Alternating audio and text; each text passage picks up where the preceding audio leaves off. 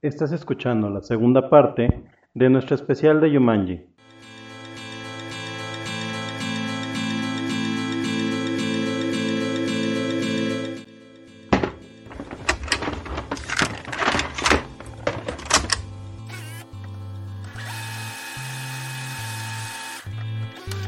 Caja de VHS, donde hablamos de películas y cultura pop clásica.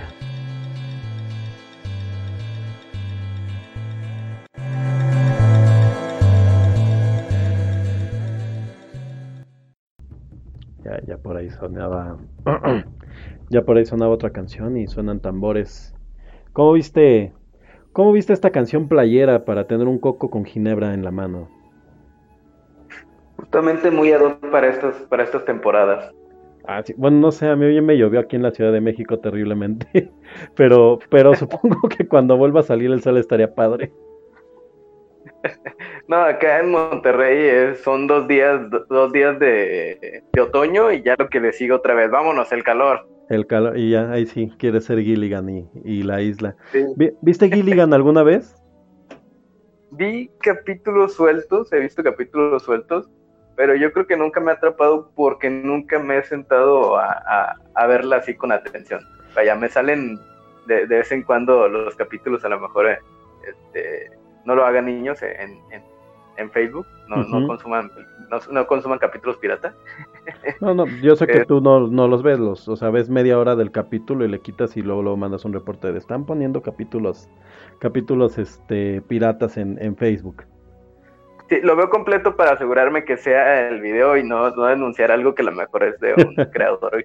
Eh, sí, o sea, es más que nada por eso, sí. Sí, pero Exacto. Este, no, de hecho también de, de repente lo ponían en, en la televisión. Este, Era, era canales, como, ajá, sí, estos canales que pues ya no nos lo van a poner, des- desafortunadamente. Pero de repente como que ponían un capítulo suelto y ¡ay, les va la isla de Gilligan! Sí, era, Pues- la isla de Gilligan tenía, tenía como un tema ahí de que cuando, cuando no tenían como programación la aventaban muy temprano o este, muy en la noche. Obviamente capítulos así al azar. Eh, nada más como, como dato curioso, hay un capítulo crossover de la isla de Gilligan con Guardianes de la, de la Bahía. Es decir, Guardianes de la Galaxia estaría interesante. Con Guardianes de la Bahía, este, que ya es el cast, pues, este, entrado en años pero pues más o menos hacen ahí una, una historia de, de, de crossover de esta serie con, con David Hasselhoff antes, el, el conductor del Knight Rider, del, del este, ¿cómo, cómo se llama en español el Knight Rider? El, el, El- auto increíble. El auto increíble, Kit, el auto increíble. Sí. El auto increíble, claro que sí, Michael. Deberíamos girar a la izquierda. Oye, ¿no, hay- no hay voz del, del auto increíble no, en, en, este, en Waze? Eh, no, yo creo que sí está, pero debe estar en inglés, porque en español tenemos a estos chavos de, Ah, sí. de Club de Cuervos. De Club de Cuervos y a Santi, no sé qué. No, yo quiero la voz del auto increíble. Bueno, al- algún día, algún día mi, mi coche me dirá, ¿quieres girar en la rotonda? Deberías girar en la rotonda. En fin, pues bueno, ese, ese fue el comentario de, de series de los ochentas.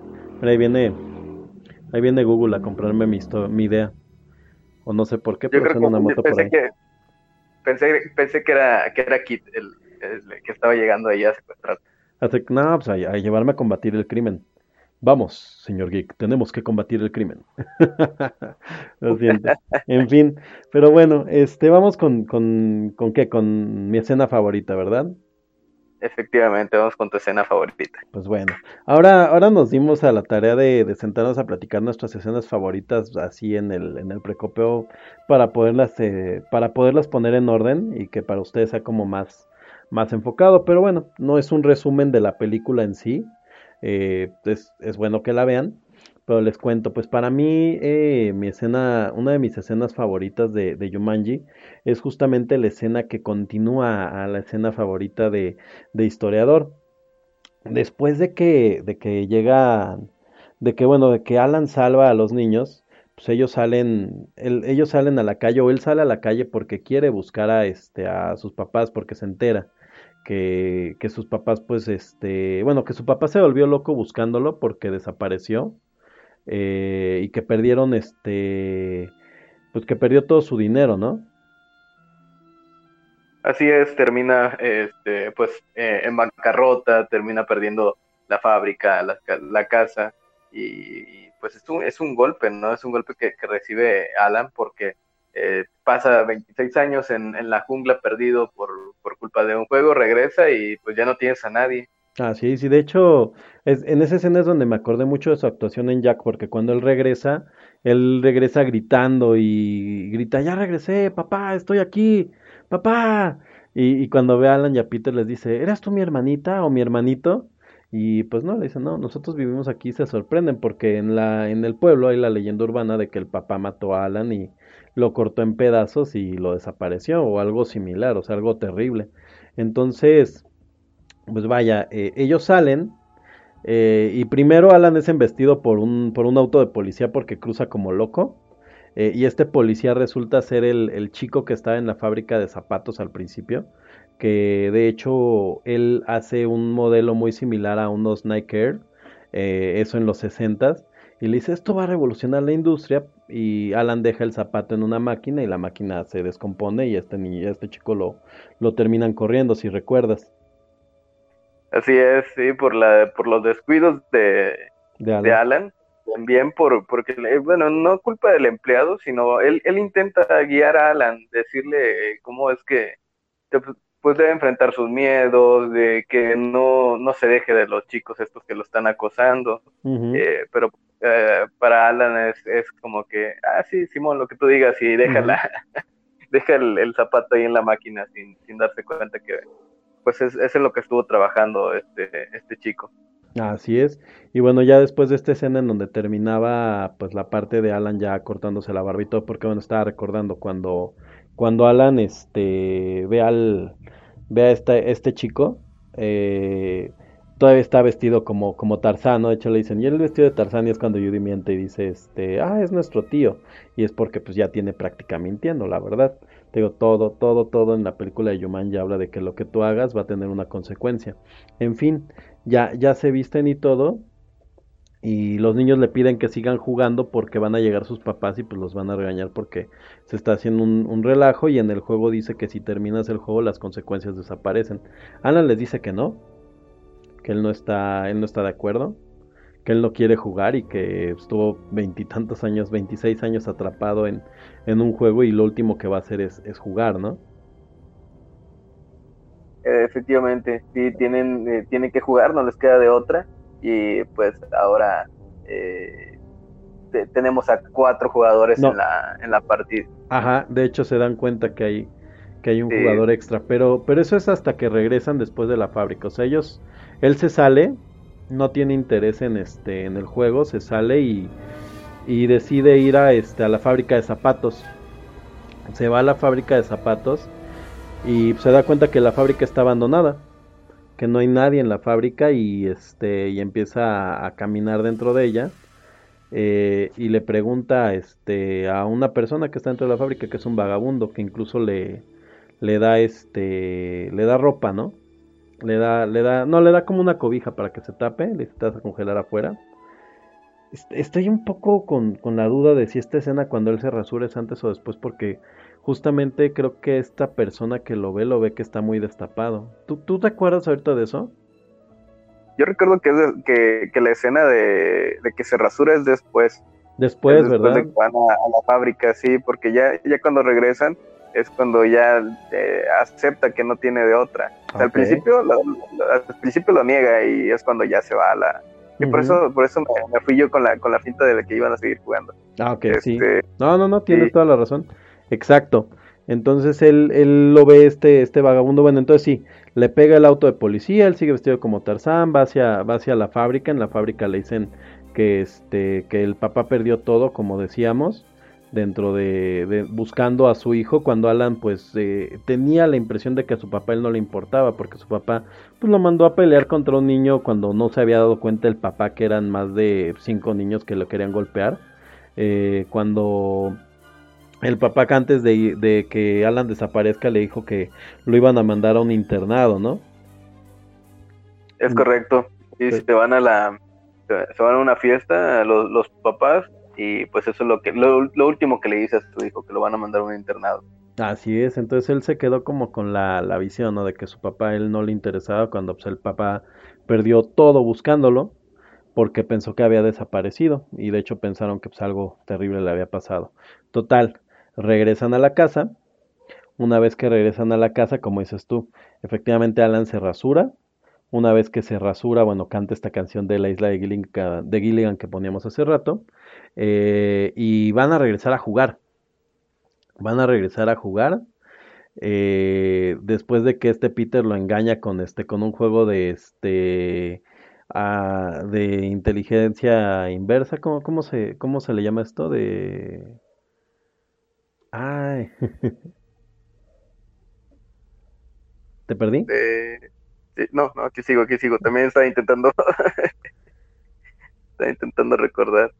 Bueno, o sea, le, Eh, le dice, le dice Peter, este, dice Alan, yo no voy a jugar. Dice, claro, pues como, no te preocupes, a todos, todos tenemos miedo alguna vez. Yo a veces tengo miedo y entiendo que tú tengas miedo. Dice, no te preocupes, no juegues, sé que, sé que eres un miedoso. Y él dice, yo, yo no soy miedoso. Dice, muy bien, voy a ir a ver. Y, ah, psicología inversa, y le dice, le dice Peter a, a Judy, dice psicología inversa, papá. No, Pete- Judy lo felicita, le dice, felicidades, Peter. Y dice, "Y papá lo hacía conmigo siempre. Y ya, Sí, ¿no? digo, son, son recuerdos tristes de los niños que, como tú lo, tú, tú lo mencionabas, eh, aún así no, o sea, son sus mecanismos de defensa y no lo hacen como algo, algo triste, ¿no? O sea, tú lo, tú lo notas como adulto y dices, uy, qué, qué gacho, ¿no? Pero, De, pero luego de, ya lo de hecho, en la escena cuando Alan va y ve que sus papás fallecieron, eh, justamente esta Judy está a punto de empezar a dar otra historia y Peter le dice que no. Y, y le dicen, este, nosotros también perdimos a nuestros papás, fue un accidente de auto. Eh, y es como que cuando empie- como cuando esos, estos tres personajes empatizan. Así es, ya es cuando tienen, tienen este, este pedazo, este eh, momento de, de unión entre los, entre los tres personajes. Y a partir de aquí, la, la unión que ellos eh, están generando eh, lo- los va a ayudar para, para superar las, las adversidades que vienen con el juego. Así es, y pues bueno, total, ellos deciden este jugar y es cuando se dan cuenta, como decías tú, que están estas cuatro piezas. Dicen, este, ¿quién tiró el último? Y dice, no, pues yo tiré. Y dice Alan, no, no me toca a mí. Dice, hay una cuarta pieza. Y se da cuenta Alan que están jugando el juego que él empezó hace 26 años. Y dice, están jugando el juego que, que yo empecé. Entonces eh, se preguntan los niños quién es la otra persona y le dice Sara. Y van y la buscan a su casa. Y es una, es una escena que, que a mí me, me da mucha risa cuando, cuando la buscan. Así es, es, es muy gracioso en parte. Y te das cuenta con todas las repercusiones, como lo hemos venido mencionando a lo largo, del episodio, este, todas las repercusiones que tuvieron las acciones de cada uno de los personajes a lo largo de la, de la película, en este caso con, con Sara, este, pues tuvo, tuvo su efecto, ¿no? Así es, Sara, Sara les abre la puerta y bueno, de entrada se cambió el nombre, se pone un nombre de este de una de una pues como vidente. La verdad es que no voy a recordar el nombre.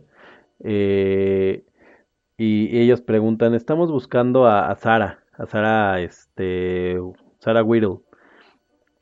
Ella les dice, ¿a quién? A Sara Whittle.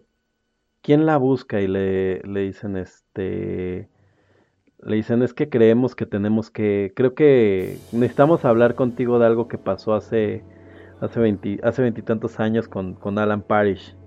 Ya se queda así y le dice, hola Sara, la saluda este Robin Williams. Para esto hay, hay algo interesante porque cuando Robin Williams se corta el cabello y se viste, se pone una camisa de cuadros y queda con un corte muy similar al que traía cuando era niño y también estaba usando camisa de cuadros en ese punto. Entonces la... O sea, se, se ve parecido, pues, o sea, así como que entiendes que Sara efectivamente lo ve y se da cuenta que es él y le dice, eres Alan Parrish y se desmaya. Así es, se, se desmaya y, y no quiere aceptar, no quiere aceptar que es él porque todo lo que, todos los traumas, todo lo que conllevó para ella el, el hecho de que desapareciera para siempre Alan, pues tuvo, tuvo relación con, con su vida. Al final de cuentas, ella pues ya no pudo realizar su, su vida de manera normal por esta, por, por este, eh, hecho tan traumático. Así es, ya cuando, cuando vuelve a recuperar la conciencia les dice cuántas miles de horas hasta, este, llevaba este, en terapia porque eh, ella cree que pasó algo tan terrible, o bueno, al menos en terapia logra encontrar esa respuesta que pasó algo tan terrible en la casa de Alan, que ella eh, creó una fantasía en la que Alan desaparecía este, dentro de un juego. algo que quería, que quería comentarte, que es una de las cosas que más me dan risa esta escena.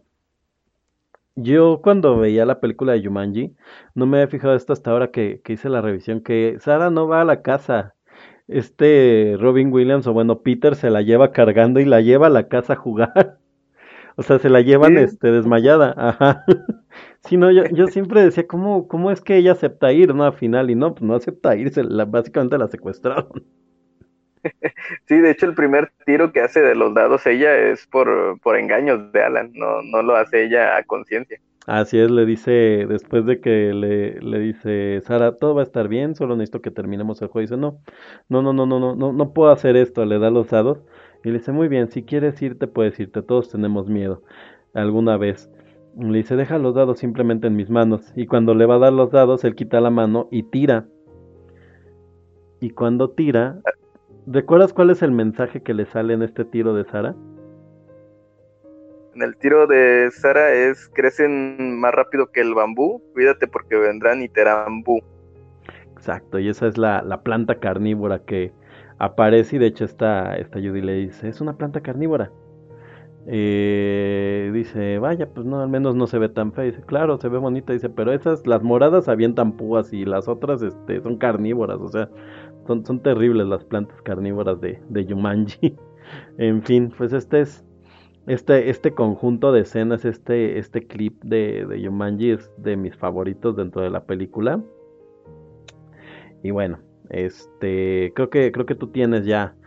Ah, no, te, te iba a platicar, ¿no? Este, otra, otra escena efectivamente seguía, seguía tu otra, otra escena que me ibas a mencionar. Eh, era un poquito ya metiéndonos en el rollo de, de Vampiro. Así es, pues bueno, pues como te decía, ¿no? Esta, esta escena que, que narramos ahorita, pues es de mis escenas favoritas de Yumanji. Eh, sí, sí vale mucho la pena que vean la película y vean cómo llegamos hacia los siguientes puntos. Pero bueno, eh, continuando, la, la siguiente escena o las siguientes dos reacciones de los personajes que a mí me gustan mucho, pues es este... Son, son, son, dos relaciones que hay dentro de Yumanji muy interesantes. Primero está la, la tía Sara junto con, con este, este policía que se llama Gordy o este Bentley, Bentley se llama el, se llama el, el, policía que era este chico que trabaja en la fábrica. Y, así es.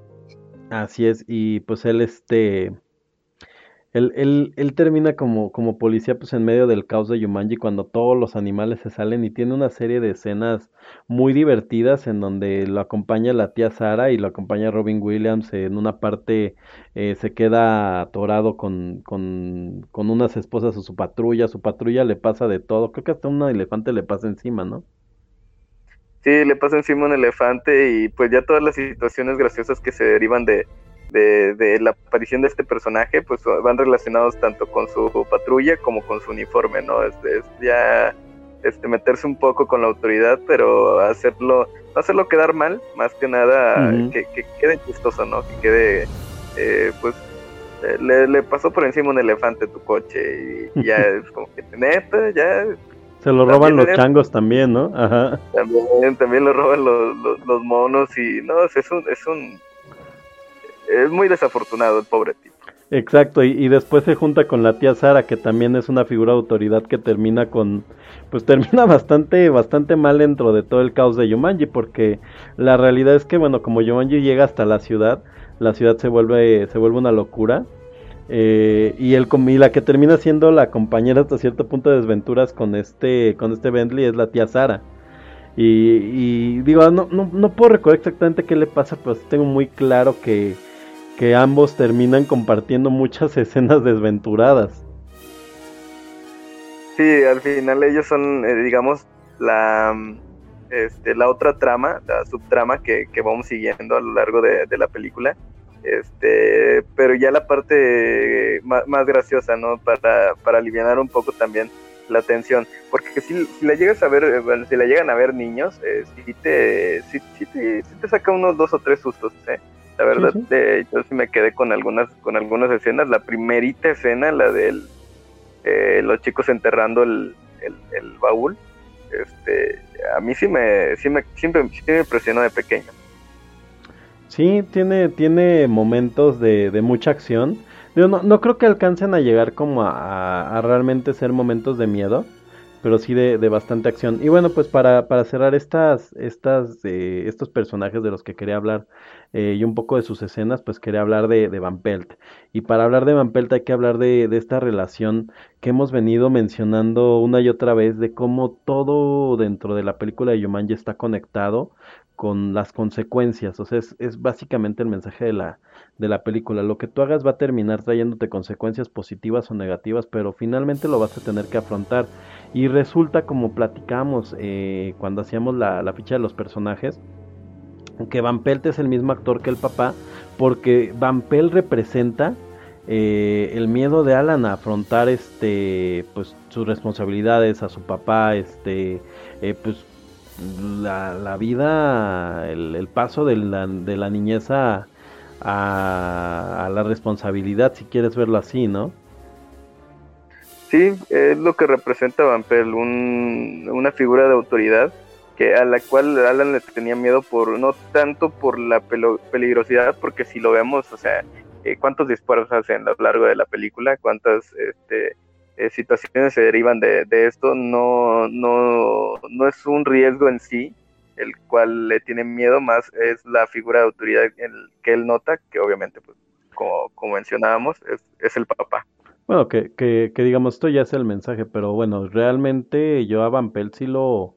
Yo, yo sí lo sentía como un personaje muy peligroso, ¿eh? y además el, es, es muy creepy como, como personaje. Básicamente Van Pelt es, este, es un Craven, el cazador de, de, de Yumanji, es un cazador de humanos, es un cazador de hambres. Hay, hay algo que me gustaba mucho de Van Pelt en la serie animada de, de Yumanji, porque lo desarrollan un poco más y justamente demuestran eso, que Van Pelt este, es un cazador que busca las presas más difíciles y la presa más peligrosa de, de, de todo Yumanji para él era Alan. Así es, sí, la, la, serie ya, ya se mete en, en, situaciones más, más, más interesantes, ya lo desarrollan el personaje y queda muy bien. A mí me gusta mucho, me gustaba mucho la serie cuando, cuando la veía de pequeño. Era, esa serie salía en, el Canal 5, salía Canal junto 5 con los la, sábados. Sí, salía junto con la serie del, de Volver al Futuro. Oh, eso no, no recordaba que salían juntas. De hecho, yo tengo yo tengo recuerdos muy muy vagos de la caricatura de Volver al Futuro, recuerdo que la pasaban muy temprano. No recordaba que la pasaban junto con Yumanji, pero pues eh, ahí, ahí, tú la tienes te, tú la tienes presente, entonces supongo que tuvo algún este alguna vuelta a, a la tele.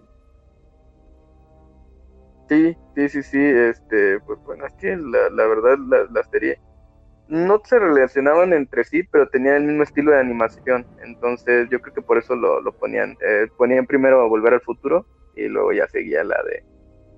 La de Yumanji. Este, la de Yumanji. Yo creo que tú todavía estabas dormido cuando salía. Seguramente. sí, te, yo me acuerdo haber visto la de Volver al Futuro como dos o tres veces. Y eso que Volver al Futuro es de mis películas favoritas en la vida. Eh, pero pero pues este no no recordaba este combo. Hay, hay algo interesante con lo que hacían con las caricaturas y no sé si todavía se maneja así. Antes las las televisoras compraban paquetes de programación entonces venían venían como en combo las series eran como de la misma productora o demás.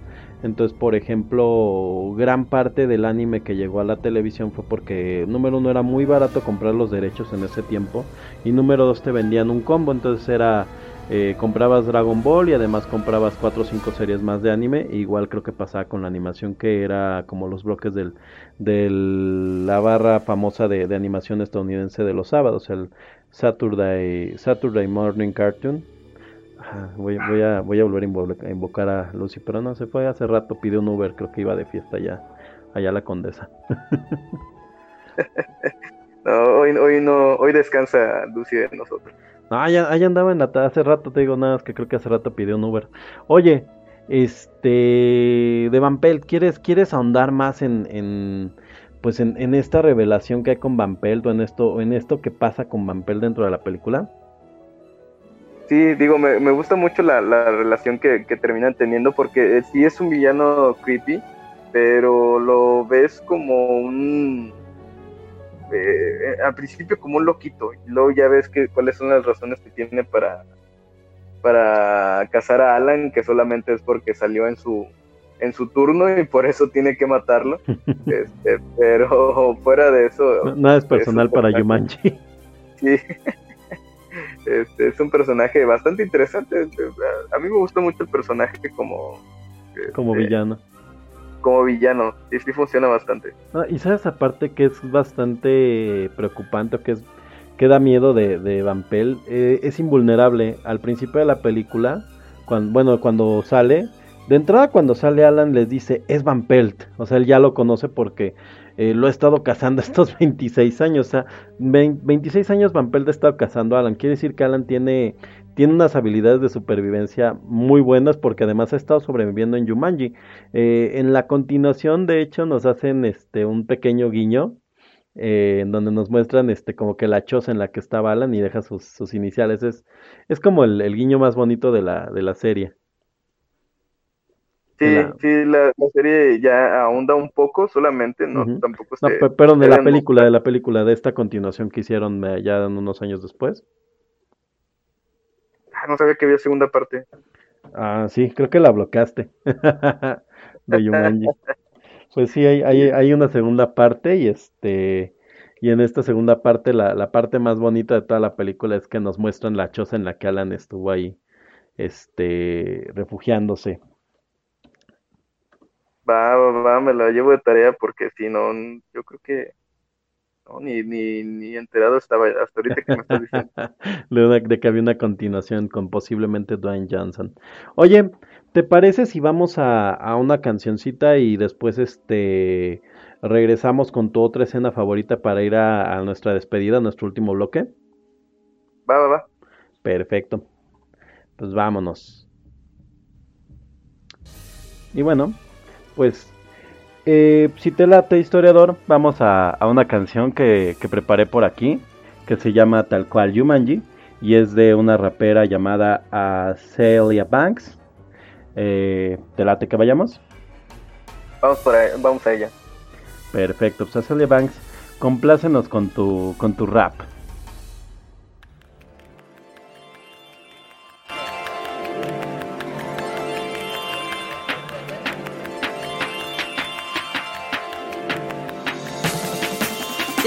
That jammer jammer go anthem banana get the you got the question I answer for llama mama. I'm better but better put put your bets up. Trendsetters I get the cheddar chinchillas feathers and leathers. A B A B the two letters. About my bread so dead if I plan to blame on no hammers. Long weave out the limo nana nana nana they my photos and pictures inside of they candy cameras bloggers critics and scandals manhandle savage I damage a real bitch all day uptown Broadway real bitch all day uptown Broadway. That cannon, cannon could damn you. Your auntie, nanas, and grandmas, they all jam in a jammer. Come join in them, put your hands up, let's go. Reefer and cabanas, all my vehicles handsome. The mules with the bezels, I bought them to spoil the fellas. These bitches in they banter, fuckers up with the grammar. They never talking money, I can never understand. That cutie, cutie, bam beauty, that juicy, juicy, who truly toolies, Uzis, and Gucci's, you fruity, tooty, and booty. Don't make me remove your koofy, I do it cause it's my duty. Crazy and kinda spooky, you booty, step up your coochie.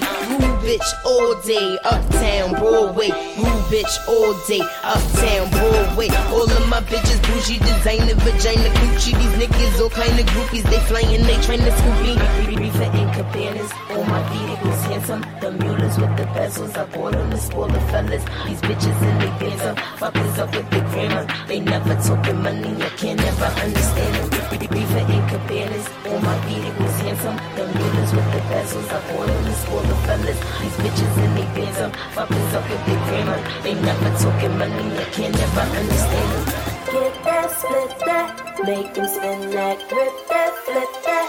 Real bitch all day, uptown Broadway. Real bitch all day, uptown Broadway. Make this, make that, make this, make that, make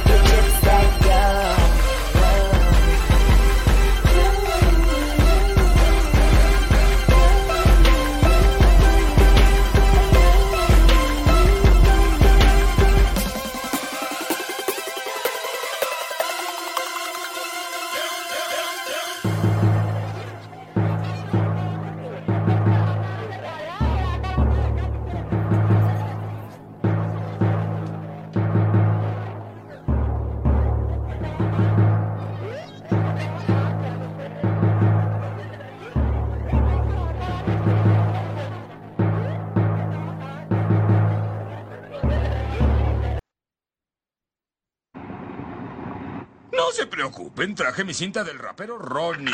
Siempre hace que un viaje se haga más rápido.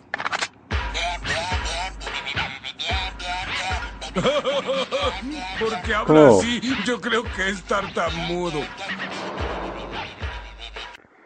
Muy, muy bien, historiador. Estábamos escuchando a, a Celia Banks con esta canción que se llama Yumanji y por ahí, por ahí nos regalamos un pequeño clip del rapero Ronnie con Homero Simpson porque esto, no sé cómo describirlo.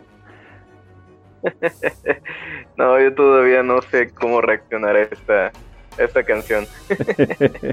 pues bueno, este dice ahí la, la, la lista de, de información que encontré en Wikipedia que esta canción es producida por el mismo productor de MIA, que fue muy bien aclamada, por, muy bien eh, eh, recibida por la crítica y, y no sé qué acabamos de hacer. Pero bueno, Si está, nos dejan de escuchar por esta canción, no los voy a culpar, créanme. está bien. no, igual, igual pues por ahí escuchamos al rapero Ronnie también para hacer un, un mashup de Azalea Banks y el rapero Ronnie. Como, como decíamos, pues hay pocos productos relacionados musicalmente con Jumanji que sea como tal, eh, pues música que no sea parte del, del soundtrack. Y pues Celia Banks hace su, su parte con, con esta canción. Em, Pero bueno, regresando. Historiador, pues íbamos a, íbamos a volver con, con, con otra de tus escenas favoritas de Jumanji. Ya para cerrar este conteo de escenas favoritas eh, de, de esta película que nos, que nos encanta. Así es, ya mi, mi otra escena favorita es cuando, cuando se acaba la película. Nada, cierto. no, es esta cuestión del. eh, cuando ellos terminan el juego. Este, porque es algo importante, como les mencionábamos, que todas todas las escenas llevan a algo. Entonces, eh, en esta parte, eh, cuando terminan el juego, eh, le cae un 3 a este Robin Williams por ahí. Y pues se termina se termina el juego, terminan regresando ellos a 1979, ¿no? Eh, Correcto.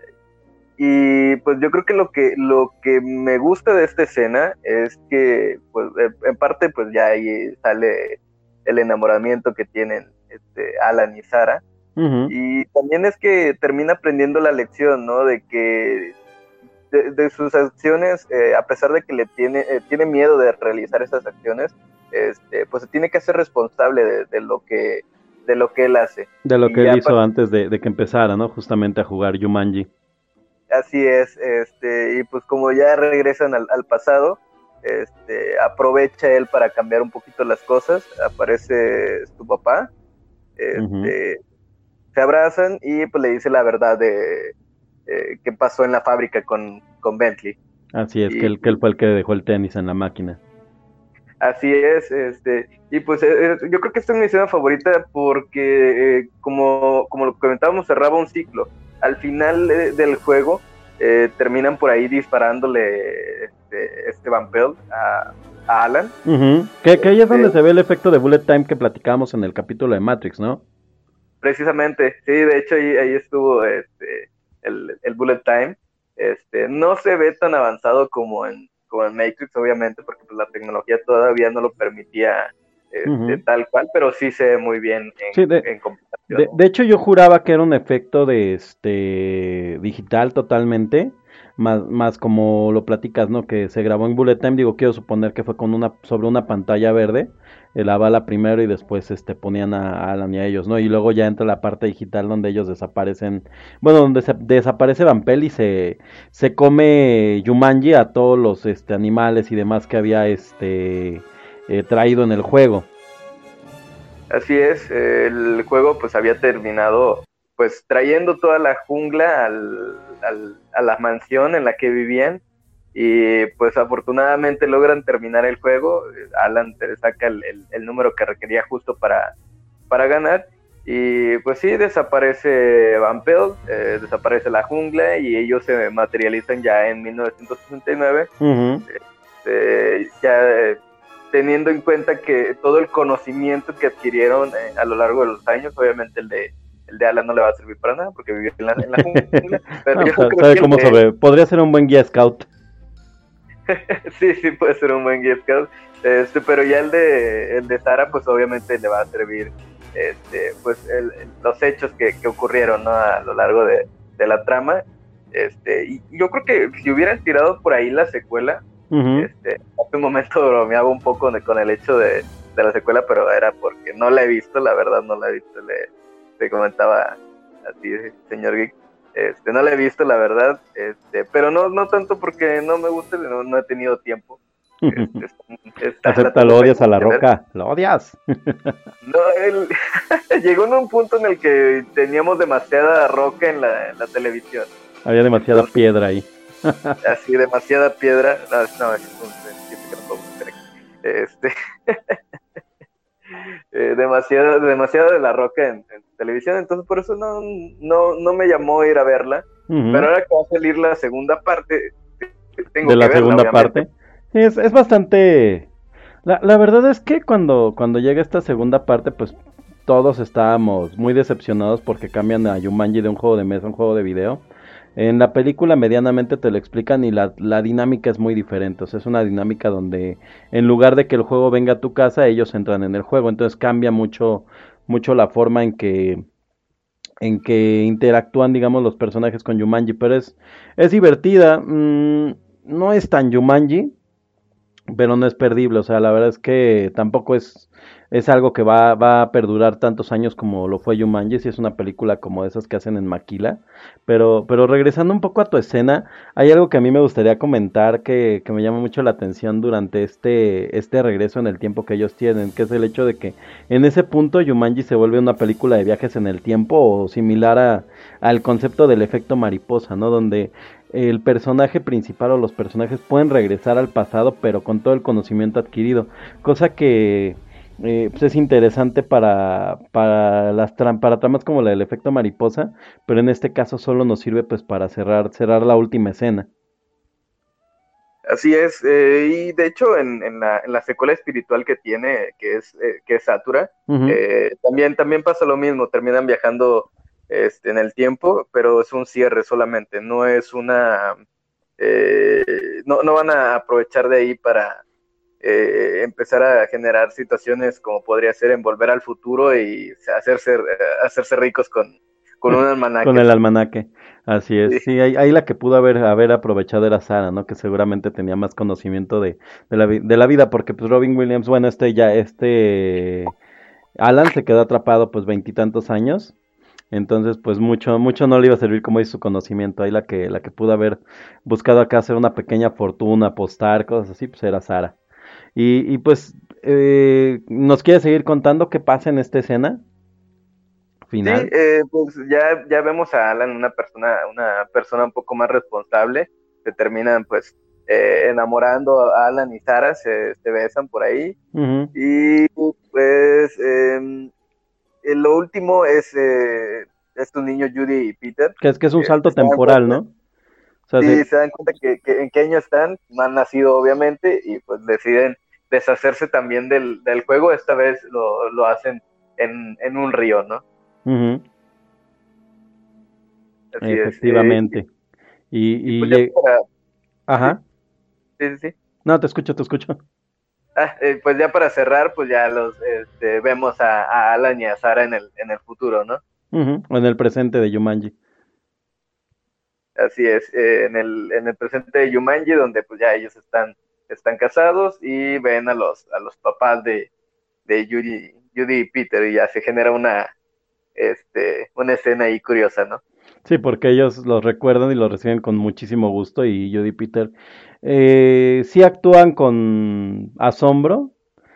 Hay como, como una alegría de verlos de alguna manera, pero pues evidentemente no los conocen, entonces para ellos es como algo extraño. A mí me, me, me causa como mucha curiosidad cómo, cómo sería para una persona estar esperando durante veintitantos años a alguien y me imagino un poco la, la, la escena de, de, Goku yendo a pelear contra Ub en el final de Dragon Ball, porque pues básicamente el final de Dragon Ball Z eh, él lo había estado esperando durante una cantidad de tiempo larga, ¿no? Como 10 años. No sé por qué hago esa como comparativa, pero pues es, es cierto, ¿no? Es esperar a alguien durante años que pues todavía ni existe.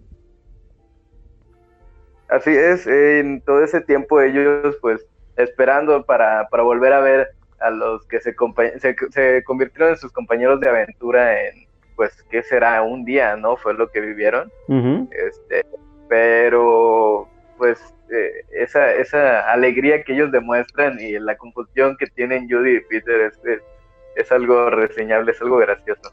Sí, es, gracioso porque al final de cuentas no, no podrían tener otra, otra actitud. Digo, al final de cuentas es una actitud este, en donde ellos aceptan como, como la emoción de, Alan y Sara pero sí, sí sería raro, ¿no? Porque pues para ellos son como personas muy importantes en su vida y pues realmente eh, tanto tanto Alan, de, perdón, tanto Peter como Judy no los conocen. Entonces para mí es como más, más allá de que realmente sea algo importante en la película, es algo como que me genera el, el ponerme a pensar, es así, bueno, ¿y qué, qué pasará después? ¿No? Ellos serán como sus mejores amigos, o sea, incluso lo va como medio stalker. sí, sí, si fuera en la era moderna, inclusive a lo mejor los hubieran estado esperando ahí en Facebook que, se dieran de alta y mandarle la solicitud, ¿no?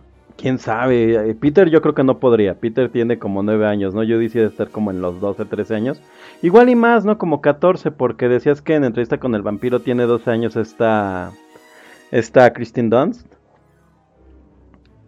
Sí, tiene, sí, tiene 12 años y esta película es aproximadamente dos años después. Está en, sí, ya, ella sí ya tenía Facebook, lo, lo hubieran podido buscar. Que, sigo, sigo diciéndolo, eh, si, si hay continu como va a haber continuación de esta segunda parte de Yumanji, que, que realmente es una continuación reboot, de hecho, todo el mundo pensábamos que efectivamente era tal cual un reboot, pero pues, al, iniciar la película te muestran el juego Yumanji como, pues, como lo conocemos nosotros. Eh, y hay una escena eh, dentro de la película de Yumanji Welcome to the Jungle donde se, se puede ver la, la choza de Alan. Entonces. Sí, lo que me comentabas, lo digo, ese es un spoiler para mí, entonces por eso lo estoy, lo estoy omitiendo, lo voy a borrar. ah, pero es, es, es, un, es un guiño, o sea, realmente es un guiño muy pequeño, honestamente no, no te afecta en absolutamente nada la trama, simplemente es un pequeño guiño. Eh, curiosamente en esta película de Yumanji en la continuación aparece este una actriz que ahorita está haciendo como, como la nueva Judy como la nueva Christine Dunst que está apareciendo como en todas estas películas de niños. No recuerdo el nombre de esta, de esta chava, pero sale en Jumanji, salió en este, o sea, ella está también siguiendo el camino de la roca. Salió recientemente en esta película de este cuentos, historias de miedo para asustar, algo así que es producción de Guillermo del Toro. Este, y sale creo que también en Ghostbumps. No, no es cierto, no es cierto, sale en Ghostbumps, que también ahí sale Jack Black brevemente, sale en la 2 este, y salen Jumanji, entonces así como un, metaverso extraño de actores que nos quieren enjaretar a fuerza. Y sale La Roca otra vez. Sí, bueno, es que lo, que pasa con La Roca es, algo muy curioso. Eh, digo, eh, en ese tiempo que, te mencionaba, lo platicábamos eh, este, antes de, comenzar la grabación. había mucho, mucho de La Roca, entonces yo creo que por eso no me fui tanto por la película pero eh, sí, yo creo que la, la, esta secuela este, sí toma un poco, este, pero de, de Yumanji, pero de, de, la, de la animación.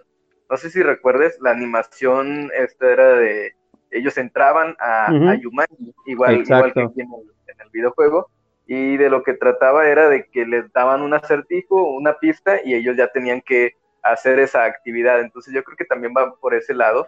Tira un poco por este, ahí, sí. Así es. Eh, pero pues, la, animación sí era, digamos, una, una línea alternativa, porque ahí este, no regresa a, su pasado Alan, los niños. No, pues, no, sale Sara, de hecho, ¿no? No sale Sara, nada, sale, sale la tía, sale la tía este, Nora. Este, pero ella, ellos no regresan, este Alan efectivamente no regresa al pasado, es como, como si hubieran seguido jugando la partida unos cuantos tiros más antes de ir por Sara, si la quisiéramos ubicar como en algún punto y además aparentemente ellos lo siguen jugando durante pues, un, periodo de tiempo largo, o sea, no es, no es todo dentro del mismo día. Así sí, eh, pareciera que fue, que, es como un año, creo que alguien cumple años dentro de, de, de la serie, entonces sí, este, a lo mejor fue un año lo que estuvieron jugando antes de, ir a buscar a Sara. nada más para, para reseñar un poco de la serie. Como te platicaba, me gustaban mucho los villanos que aparecían en la serie porque si eran villanos eh, muy tenebrosos. Eh, uno de ellos era como, como contaba hace rato, ¿no? Van Pelt, que era ya tenía un desarrollo más como cazador de, de humanos. Pero hay, otro villano muy interesante en Yumanji que es aparentemente el mismo Yumanji, que es como una especie de, de, de muerte que está, que está recorriendo durante, durante la, la, serie, pues como tal este mundo de Yumanji y es bastante aterrador. No sé, no sé si lo, si lo recuerdas. Sí, tenía un nombre este, curioso, eh, no, no, recuerdo ahorita el nombre que tenía, uh -huh. este, pero sí tenía bastantes, y tenía bastantes villanos este, muy interesantes. Estoy, eh, estoy buscando así rápido, se llama Stalker, Stalker el protector de Yumanji, y es la representación de la muerte en el mundo del juego. Sí, era como el Game Over, ¿no? Aparentemente sí. Te digo, y ese, ese personaje era, era muy interesante porque era pues literalmente una muerte con un sombrero. Pero mm, recuerdo de las pocas veces que, vi la serie que cuando apareciera como que algo malo iba a pasar, yo, yo lo asociaba, yo lo asociaría un poco con la, la emoción que te da ver cuando veías las chicas superpoderosas a, a él, que él era un villano pues este ya de otra liga, ¿no? Cuando se enfrentaban. Sí, ya era una cuestión este un poquito mitológica, ¿no? Y, y más era más fuerte que los villanos que, que se enfrentaban regularmente las, las chicas superpoderosas. Así es.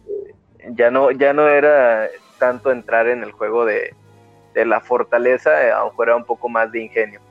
Así es, y este, y este personaje, te digo, no, no lo recuerdo así, no recuerdo algo en específico de la serie, porque pues realmente eh, este programa lo preparamos más en torno a la película, pero sí era un personaje bastante atemorizante, y si te pones a buscar este, imágenes en, en, Google de él, de Stalker, eh, la verdad es que sí hay una, una bastante buena cantidad de, de, de, artes de él. O sea, quiere decir que, que, no solo yo, sino que en general, pues aparentemente a muchas personas les pareció un personaje muy eh, interesante visualmente.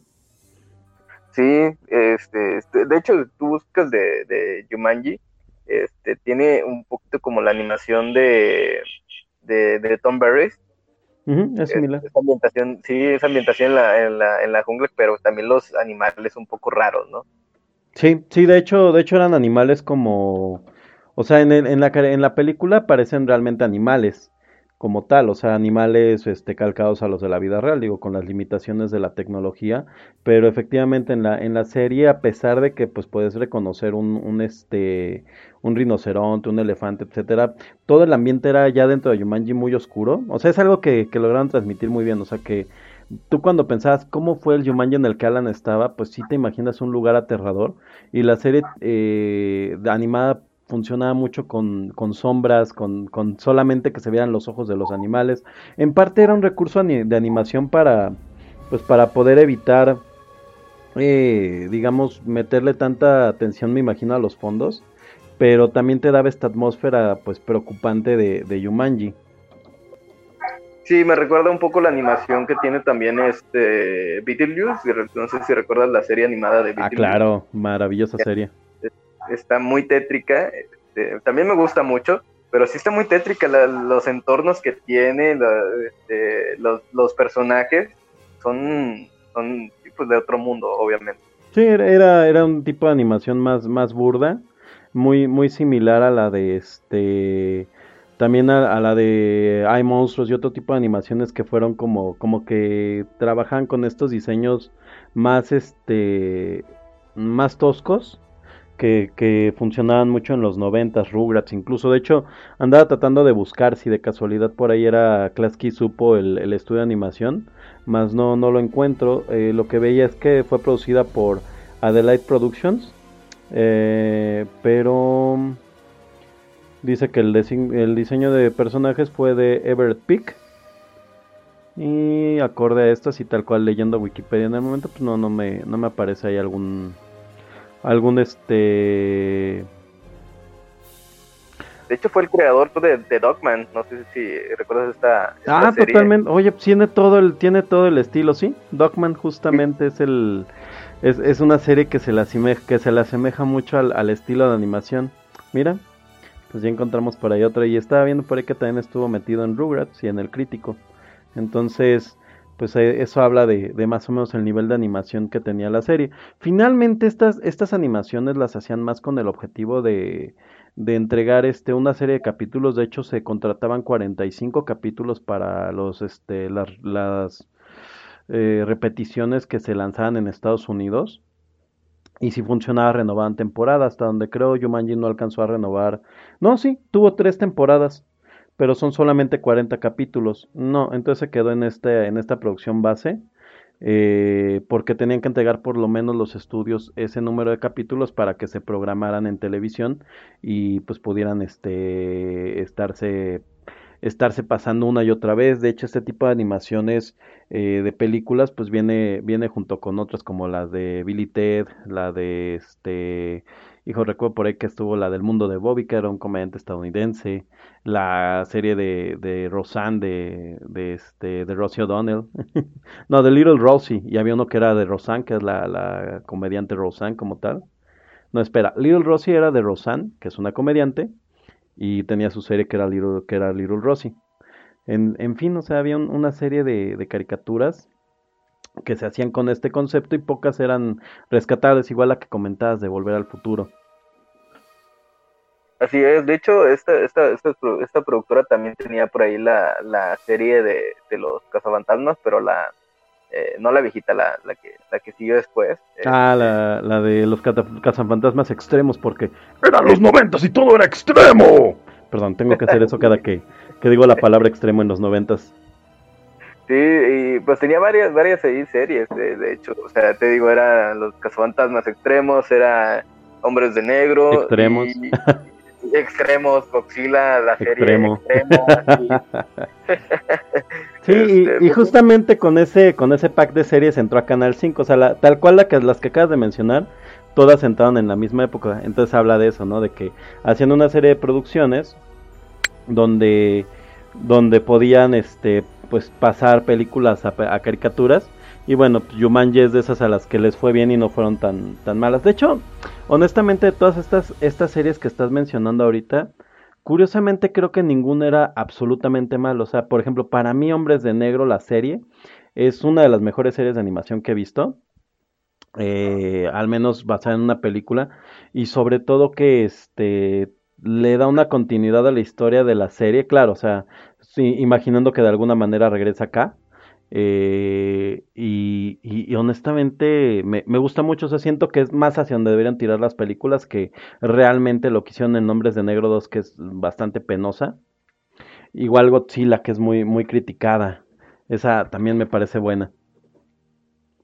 Sí, Godzilla, la, la película, la, la, la producción estadounidense, la primera, la primerita que vimos en el 97, eh, no, no le gustó mucha gente la crítica, pero la serie, la serie sí, sí va muy, está muy bien, ¿eh? Sí, conserva mucho de la, este, de la, de, la idea del Godzilla japonés. Por ahí hay un video interesante en YouTube en donde hablan eh, a grandes rasgos de Godzilla, la serie animada, pero sobre todo todo lo que fue el, este, el, lo complicado que, que se volvió llevar a, Godzilla a una producción en Estados Unidos y como eh, básicamente el haber hecho la serie animada fue lo último que ellos trataron de, salvar para toda la mercancía que se había fabricado de Godzilla, que los muñecos eran muy padres, pero a mucha gente no le gustan.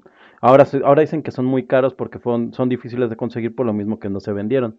Pero hay, hay un muy buen video de esto, yo creo que eh, ahora que publiquemos el episodio, por ahí les, les aventamos este videito y de hecho eh, en este video hablan de que hay un blog así enorme donde se hace toda una bitácora de todo el problema que fue llevar a, la vida esta, esta película de Godzilla y después la serie animada. Sí, eh, los recuerdo muy bien los, este, las figuras de acción estaban, estaban padrísimas. Este, pero pues desafortunadamente pasó un poquito ahí como sin pena ni gloria. De hecho, los dos últimos episodios no fueron transmitidos de, de Godzilla.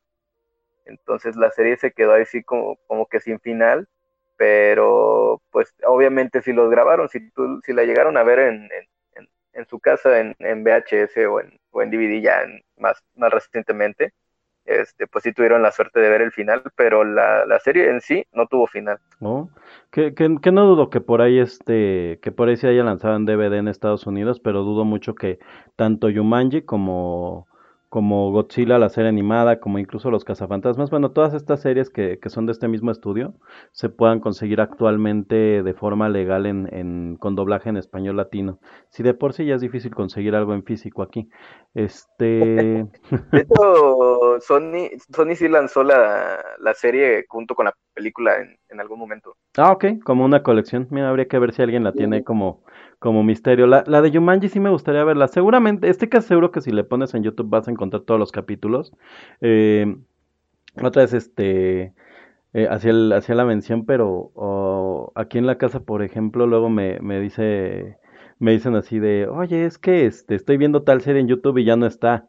Y yo así de, bueno, pues es que cuando tú encuentras una serie en YouTube hay que aprovecharla, porque pues realmente esto lo ves hoy y mañana, pues quién sabe, ¿no? O sea, la verdad es que es, es el problema, ¿no? YouTube se volvió una, un contenedor de muchas cosas que no son, no son posibles de conseguir en, eh, de forma legal en tu país, pero cualquier día bajan. Y pues ni hablar, es un tema totalmente de, de derechos de autor. No hay, no hay manera, pero tampoco nos dan nos dan muchas alternativas. Y para colmo en México, es, es, muy triste el caso, porque, por ejemplo, Dragon Ball es una serie que, que, se ha editado en DVD aquí en México con el doblaje latino y, y, nunca ha tenido buenas ventas. Y a la fecha, pues la serie vive realmente de ser transmitida en tela abierta y de, de, la piratería. Eh, incluso tú vas al super y ya metieron algunas líneas de Dragon Ball de muñecos y no se venden eh, entonces es, es, es, algo triste. Desafortunadamente no nos toca tener muchos de estos productos en físico, eh, pues porque no se venden y, y, para colmo en streaming son difíciles de conseguir. Creo, creo que Yumanji estuvo en Netflix un tiempo. Eh, me supongo que ya no está, o sea, Yumanji la serie animada. Eh, Hombres de Negro, la serie animada estuvo por ahí en, este, en Crackle. Eh, igual que, que la, de los cazafantasmas extremos y los cazafantasmas originales. En, en Netflix estaba hacía tiempo, hacía poquito todavía la de los cazafantasmas, la, la, caricatura. Los verdaderos cazafantasmas se llama la caricatura. Sí, sí, estuvo un tiempo, creo que ahorita ya no está, ahorita nada más okay, está la 1 y está la, la reciente, esta donde salen las chicas y... Y ya no está la caricatura. Qué mal. Y estoy seguro que este año vi la, vi la serie de los cazafantasmas en este en Netflix. Y te ese es, ese es el problema, es, es lo que, lo que pasa, no sé si te ha tocado ese comentario que te hacen de de oh este me encontré tal película que me gusta mucho, pero no la voy a comprar, está en Netflix. Y la respuesta es, híjole, si de verdad te gusta mucho, mejor cómprala porque nada asegura que esté en Netflix algo. Y así va a ser con los demás servicios de streaming. La verdad es que no hay, no hay un servicio de streaming que nos asegure algo y las descargas digitales pues ya lo vimos que también eh, puedes este puedes perderlas si, si no las tienes como tal respaldadas en un medio digital, si solamente los tienes en la nube y un día apagan el servidor, si te va muy bien van a dar un aviso, te van a decir que tienes X cantidad de tiempo para bajar tu música, para bajar tus películas, pero pues es, el hecho por el que nosotros, eh, muchos de los, de los geeks, muchos de los amantes de este tipo de, productos, terminamos comprando formatos físicos porque sabes que pues la nube no depende de ti. Sí, la, la nube es un, es un riesgo. Al final de cuentas tú puedes decidir pues subir ahí tus fotos, puedes decidir ahí subir este tus este tus videos, pero si, si en algún momento, como lo mencionas, llegan a cerrar por alguna razón, la quiebra inclusive puede ser una de ellas, uh -huh. eh, te quedas sin nada. Digo, Netflix hace, yo creo que este es el, el primer año, este, según lo que he leído, que, que no sale con números rojos. Ah, no Entonces, sabía. No ¿sí? sabía sí, que, sí, que todos los años había estado saliendo números rojos. Oh, qué mal. Sí, había estado saliendo. No, o sea, no números rojos que pusieron en riesgo su. su sí, pero este... no, no estaban alcanzando su nivel de ganancias necesario para. Exacto. Para que fuera rentable. De hecho, si te fijas este año, perdón que, que te interrumpí, eh, este año Netflix este, prácticamente ha sacado la mayor parte de las producciones producidas por terceros y su catálogo se incrementó pues en un gran porcentaje eh, de, de películas y de, de series producidas totalmente por ellos. Y supongo que es por eso, porque pues eso no se lo pueden quitar. Sí, sí, no, no, eso no, obviamente no se lo van a poder quitar. Y hay que ver también las cuestiones de, de, de los premios. Eh, algo que criticaban hace tiempo, creo que Steven Spielberg fue el que, el que, que criticó, que las películas de los servicios de streaming no, no deberían de ser consideradas para ningún premio. Pero yo creo que al contrario, o sea, yo creo Al menos no- para premios como cine, ¿no? Ajá, era lo que, lo que decía. Sí, eh, como cine obviamente no se puede ganar, pero hay producciones en los servicios de streaming, tanto, bueno, más que nada de series, que son bastante, bastante buenos, productos bastante buenos que no te puedes perder y que no vas a tener en algún canal de televisión porque no se quieren arriesgar. Puede ser, por ejemplo, el, el ejemplo de The Voice en, en Amazon Prime, de que es una producción que no puedes ver obviamente en televisión. A lo mejor HBO se hubiera arriesgado, pero no se arriesgan a tanto como, como lo es la serie.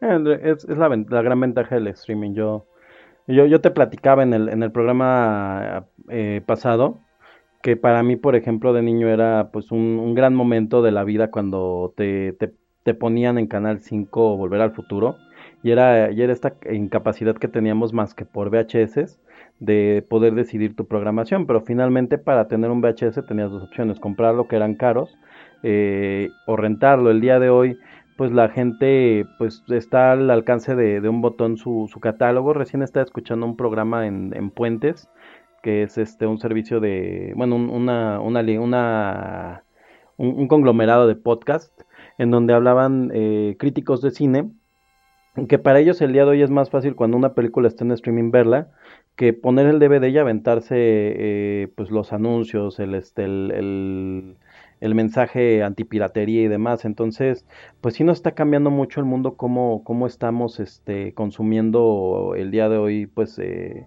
eh, información o, o entretenimiento. Sí, ya, ya, ya no tenemos la misma este, costumbres para ver las, eh, tanto las películas como las series. Nos ha cambiado. Ah, Hay gente que es muy maratonera y, por ejemplo, tengo un tío eh, que se esperaba que terminara la temporada para irse a comprar los DVDs. Ujú, Entonces, ujú. compraba los DVDs y hacía el maratón. O sea, él no veía la serie en, en, en Fox o en donde estuviera saliendo. Este, recuerdo mucho porque él me prestó la serie de Lost Ujú. que, ah, pues, al final de cuentas en lo que termina, ¿no? pero este, él, él, pues esperó a que saliera en, en DVD para maratonear. Entonces ahora que tiene el servicio de streaming, mi, mi tío, él ama Netflix.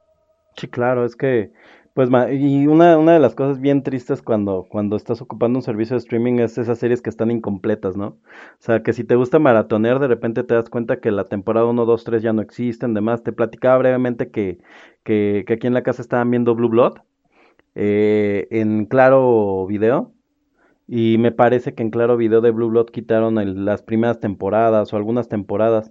Yo, yo me he encontrado La Dimensión Desconocida y me la maratoneaba en las noches, me aventaba tres, cuatro capítulos y también la quitaron. Y es lo que te digo, o sea, hay momentos, yo me acuerdo que hubo un punto, ¿no? En donde Netflix era como lo mejor que te podía pasar porque había, pues, no todo, nunca han tenido todo, pero había una oferta muy grande eh, de, de- series este, clásicas, de, de películas nuevas, etcétera.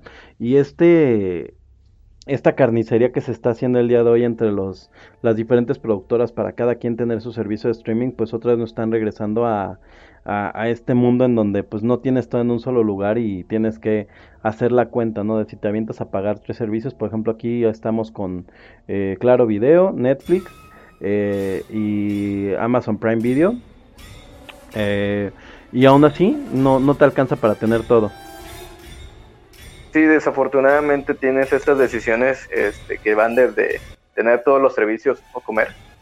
Claro.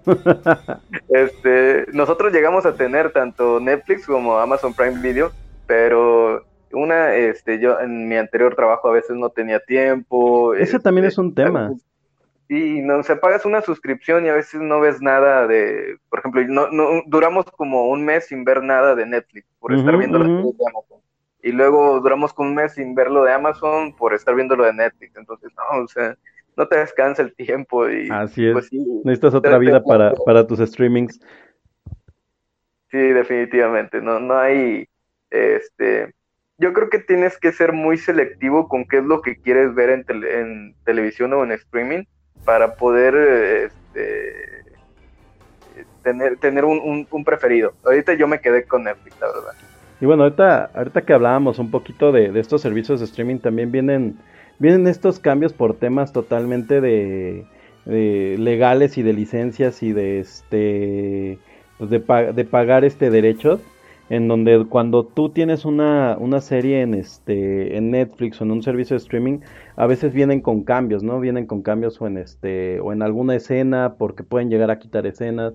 Por ejemplo, brevemente Blade Runner, la versión que estaba en Netflix o está eh, ahorita en octubre, este Blade Runner octubre del 2019, Blade Runner eh, venía la versión de Netflix que es la versión del director que es digamos la que es como la considera la mejor versión de Blade Runner. Sí, sí, está, creo que todavía está en, Netflix, eh, de, directo. Este, pero sí, pues eh, yo creo que ya hay, ya hay este, muy buena oferta en, Netflix. Soy defensor de Netflix por, porque se me hace pesado pagar dos servicios, si no los ah, estaría es complicado. No, y, en mi caso, por ejemplo, terminé con este eh, Prime Video porque olvidé quitar después de la prueba gratis eh, y me maratoné en una semana, eh, en un mes, este, todo The Office. Olvidé quitar la de la prueba gratis este Amazon Prime Video y se, pues ya se cargó. De hecho, me, me comentaban en Twitter recientemente que todavía puedo hablar con Amazon y decirle, oye, este, no seas gacho, déjame, déjame bajarme, ¿no? Pero la verdad es que su catálogo, y de hecho la, el catálogo de Amazon Prime Video es es más nostálgico, o sea, tiene, tiene muchas películas este, bastante nostálgicas. Eh, estaba viendo que ahí está, por ejemplo, una gran película que se llama este, El Día de la Marmota, eh, y no la había encontrado en, más que en renta en Cinepolis Click. Sí, El Día de la Marmota está, está genial. Este, y no, tampoco la había encontrado en ningún servicio. De hecho, tampoco la pasan en televisión abierta. No, no, no. Es, difícil de encontrar. Es una maravillosa película. ¿Sabes también qué película estaba en, Netflix hace tiempo? Este, bueno, hace ya como unos dos años y la quitaron y esa sí no la he encontrado en otro servicio legal en streaming. Eh, una película de este, ah, ¿cómo se llama el, actor del padre de la novia? Eh, Steve Martin. De Steve Martin, este, que se llama en inglés eh, Plane, Trains and Automobiles. Y la verdad es que ni siquiera sé cómo se llama en español. Eh, comercializada mejor solo que mal acompañado en, en, España, dice. Mejor solo que mal acompañado. Y esa, esa película estaba en, Netflix hace tiempo y es una película que aquí en México no ves en, en tela abierta. Eh, es con Steve Martin y con John Candy. Entonces, a veces el streaming también rescata este tipo de películas que a lo mejor, por ejemplo, esta película es muy famosa en Estados Unidos. Por ahí hay muy buen video del crítico de la nostalgia para que la vean de, lo vean después de que la encuentren en algún servicio. Este, y es una película que creo que pasan en Navidad en Estados Unidos. Entonces para ellos es como ya un ritual verla o era. Y actualmente en México pues es casi desconocida. O sea, la, la, película más conocida de Steve Martin es totalmente El padre de la novia y está donde tiene muchos hijos. Más barato por docena, sí. Más barato por docena, exacto. Oye, eh, no, no, como siempre nos desviamos bastante, ya casi estamos hablando del programa, pero yo sí quería tocar un tema justamente con esto de los cambios en, en los servicios de streaming. Y bueno, eh, pues ya cerramos este la, la parte de, de, las este de las escenas favoritas y quería comentar esta parte. ¿Te tocó o quisiste ver en algún momento net, este Yumanji con doblaje en Netflix? No, eh, pero voy a explicar por qué. Yo soy, yo soy detractor de ciertas eh, películas, este, verlas eh, dobladas. Eh, por ejemplo, animación, yo totalmente te la veo en, este, doblada al español. Pero hay películas que, o sea, las, de acción real y, películas que simplemente no, no puedo ver dobladas. Obviamente las de Duro de Matar, todas, todas esas sí me las aviento dobladas porque la acción que pasa y la, la voz que tiene este eh, ah se me fue el nombre de, este Bruce Willis con la voz de Mario Castañeda Hola, soy Goku. Pero, ¿sabes, ¿sabes qué, qué, te, qué te pasa en Duro de Matar si ves este, si la ves doblada? La, la, la primera película te pierdes el JPKJ, motherfucker. ¿No lo dice? Sí, Sí, No sí, sí, dicen. eso, eso es lo que te iba a comentar también. No lo dicen y entonces te tienes que ir a la versión original y ahí sí, Sí, claro. este, pues mi, mi película favorita de, de Navidad. Ay, exacto, Duro de Matar es una película de Navidad, recuerden los niños.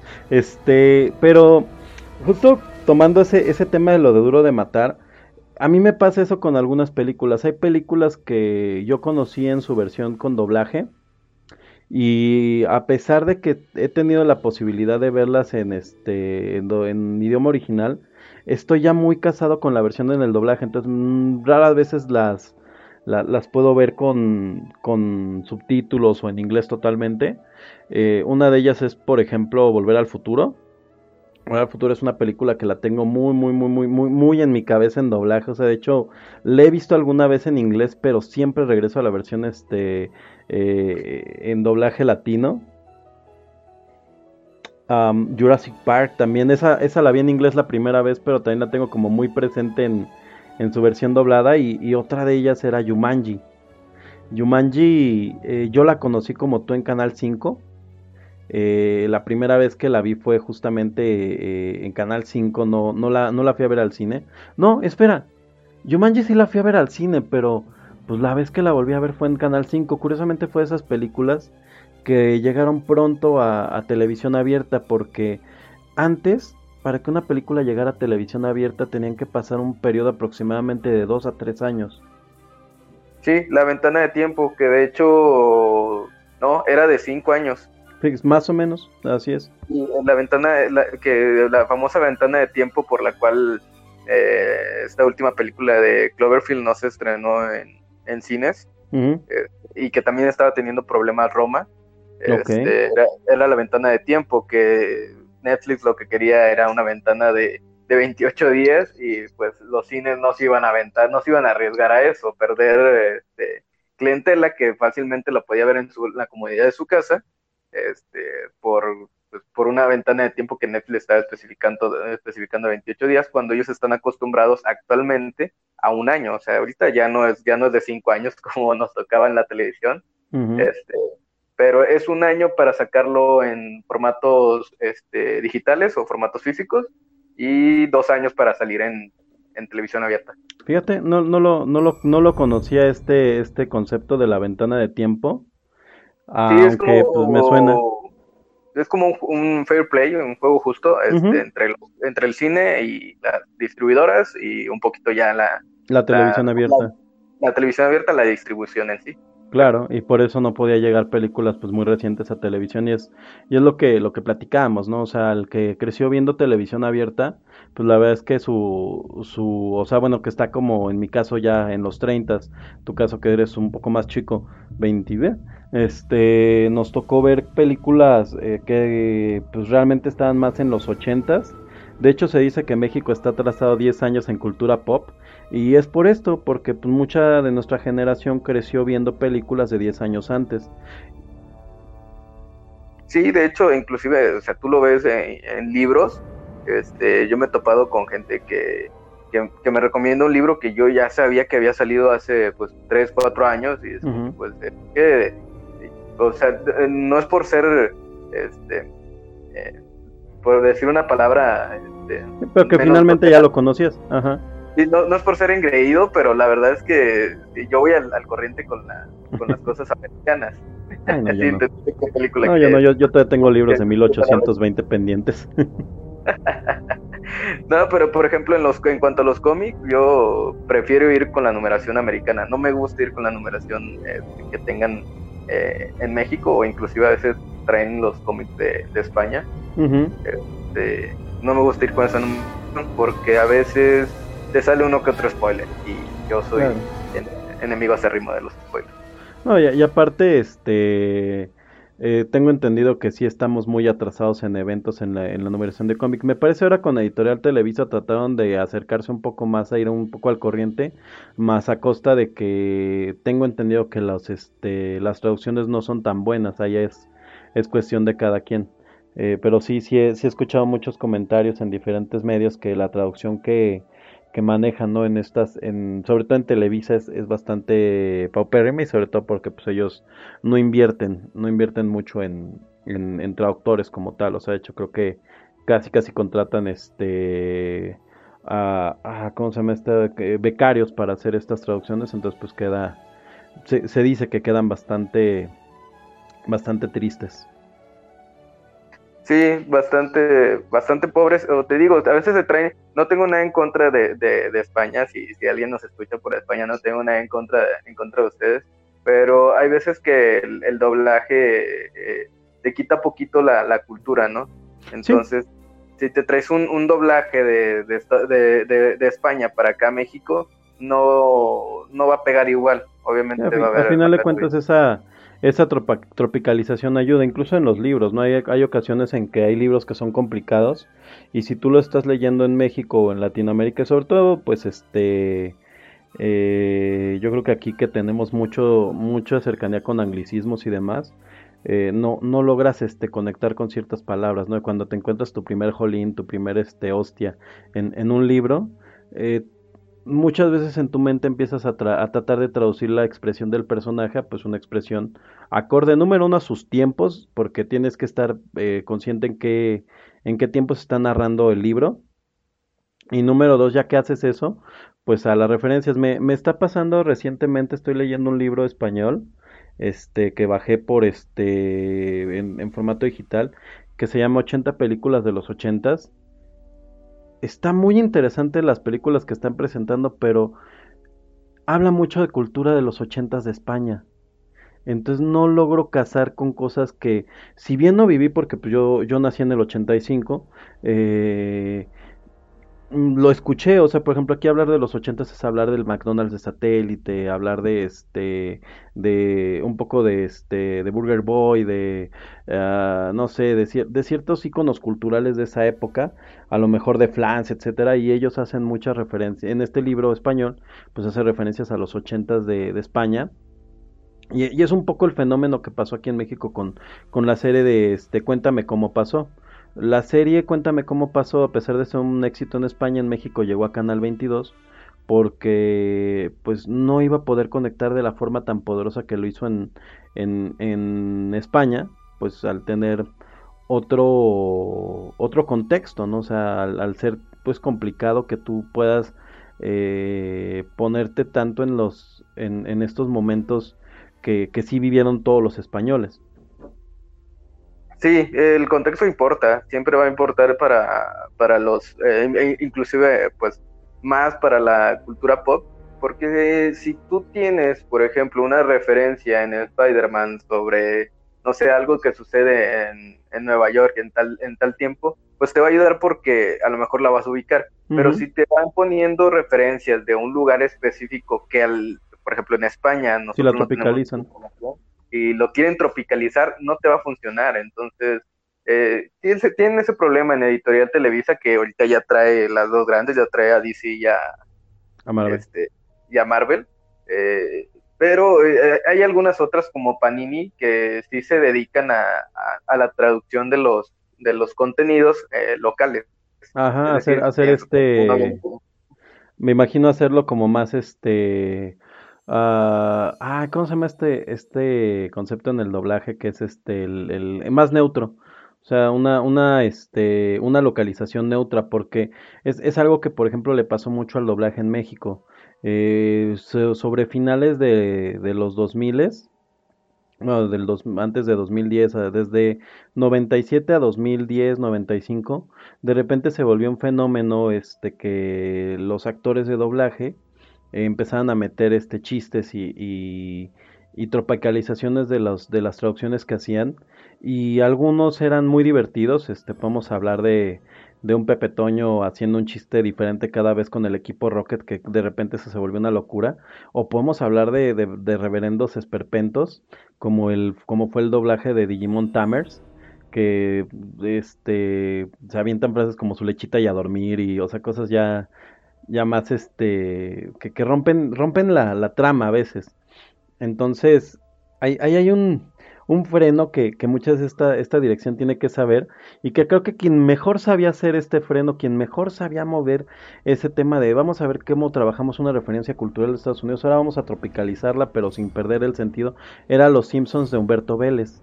Estos Simpsons se volvieron exitosos, además de porque la serie está en sus mejores temporadas, porque la tropicalización era mucho más este, divertida. Humberto Vélez es eh, legalmente divertido, es, un, es una persona que de verdad es chistosa. Y estos nuevos actores de doblaje que meten y esta nueva dirección de doblaje de Los Simpson después de que cambian las voces, está muy enfocada a hacer una traducción, si no literal, con una menor este, sensibilidad para hacer la tropicalización. Entonces se vuelven pues más más planos y hasta más agringados, más exagerados, no lo sé. Sí, es que son contenidos que tienes que adaptar de acuerdo al, a la región. Se pelean mucho con los en, redes sociales, lo he visto, a mí me da risa. este, se pelean mucho de que si es mejor el español, si es el mejor, si es mejor el latino, si es mejor el neutro, si es mejor el mexicano. Yo creo que no es eso, yo creo que es, es ver la dirección de, de doblaje de cada uno y ver cuál encaja mejor en, en, cada una de, de, las series porque o, de las películas, porque por ejemplo, si me pones una serie español, española y, y, me la pones con doblaje latino, yo creo que yo no le veo el caso. O sea, yo, yo voy a preferir verla en, español de España, aunque no, no sea mi, Ah, sí, claro. preferido para escuchar, pero es una serie española, entonces es su contexto, ¿no? Como, como el famoso caso de, perdón, como el famoso caso de, de este de Roma, ¿no? Que tenía subtítulos en español de España.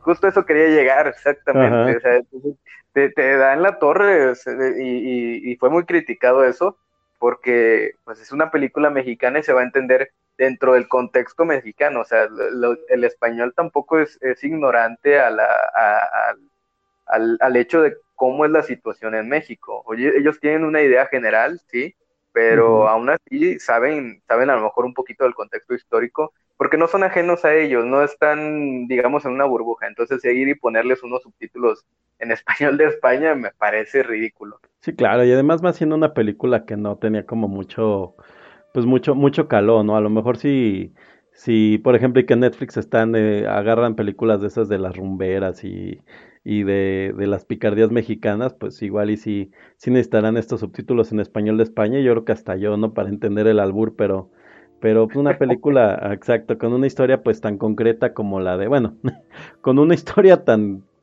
tan, este, que no parece historia como la de la, lo es Roma, pues no necesitaba estos, estos subtítulos. Oye, eh, me encanta que siempre nos, nos, nos, vamos hacia muchos lados, pero yo quería, quiero retomar el tema del doblaje porque justamente pasa este fenómeno de derechos con Yumanji.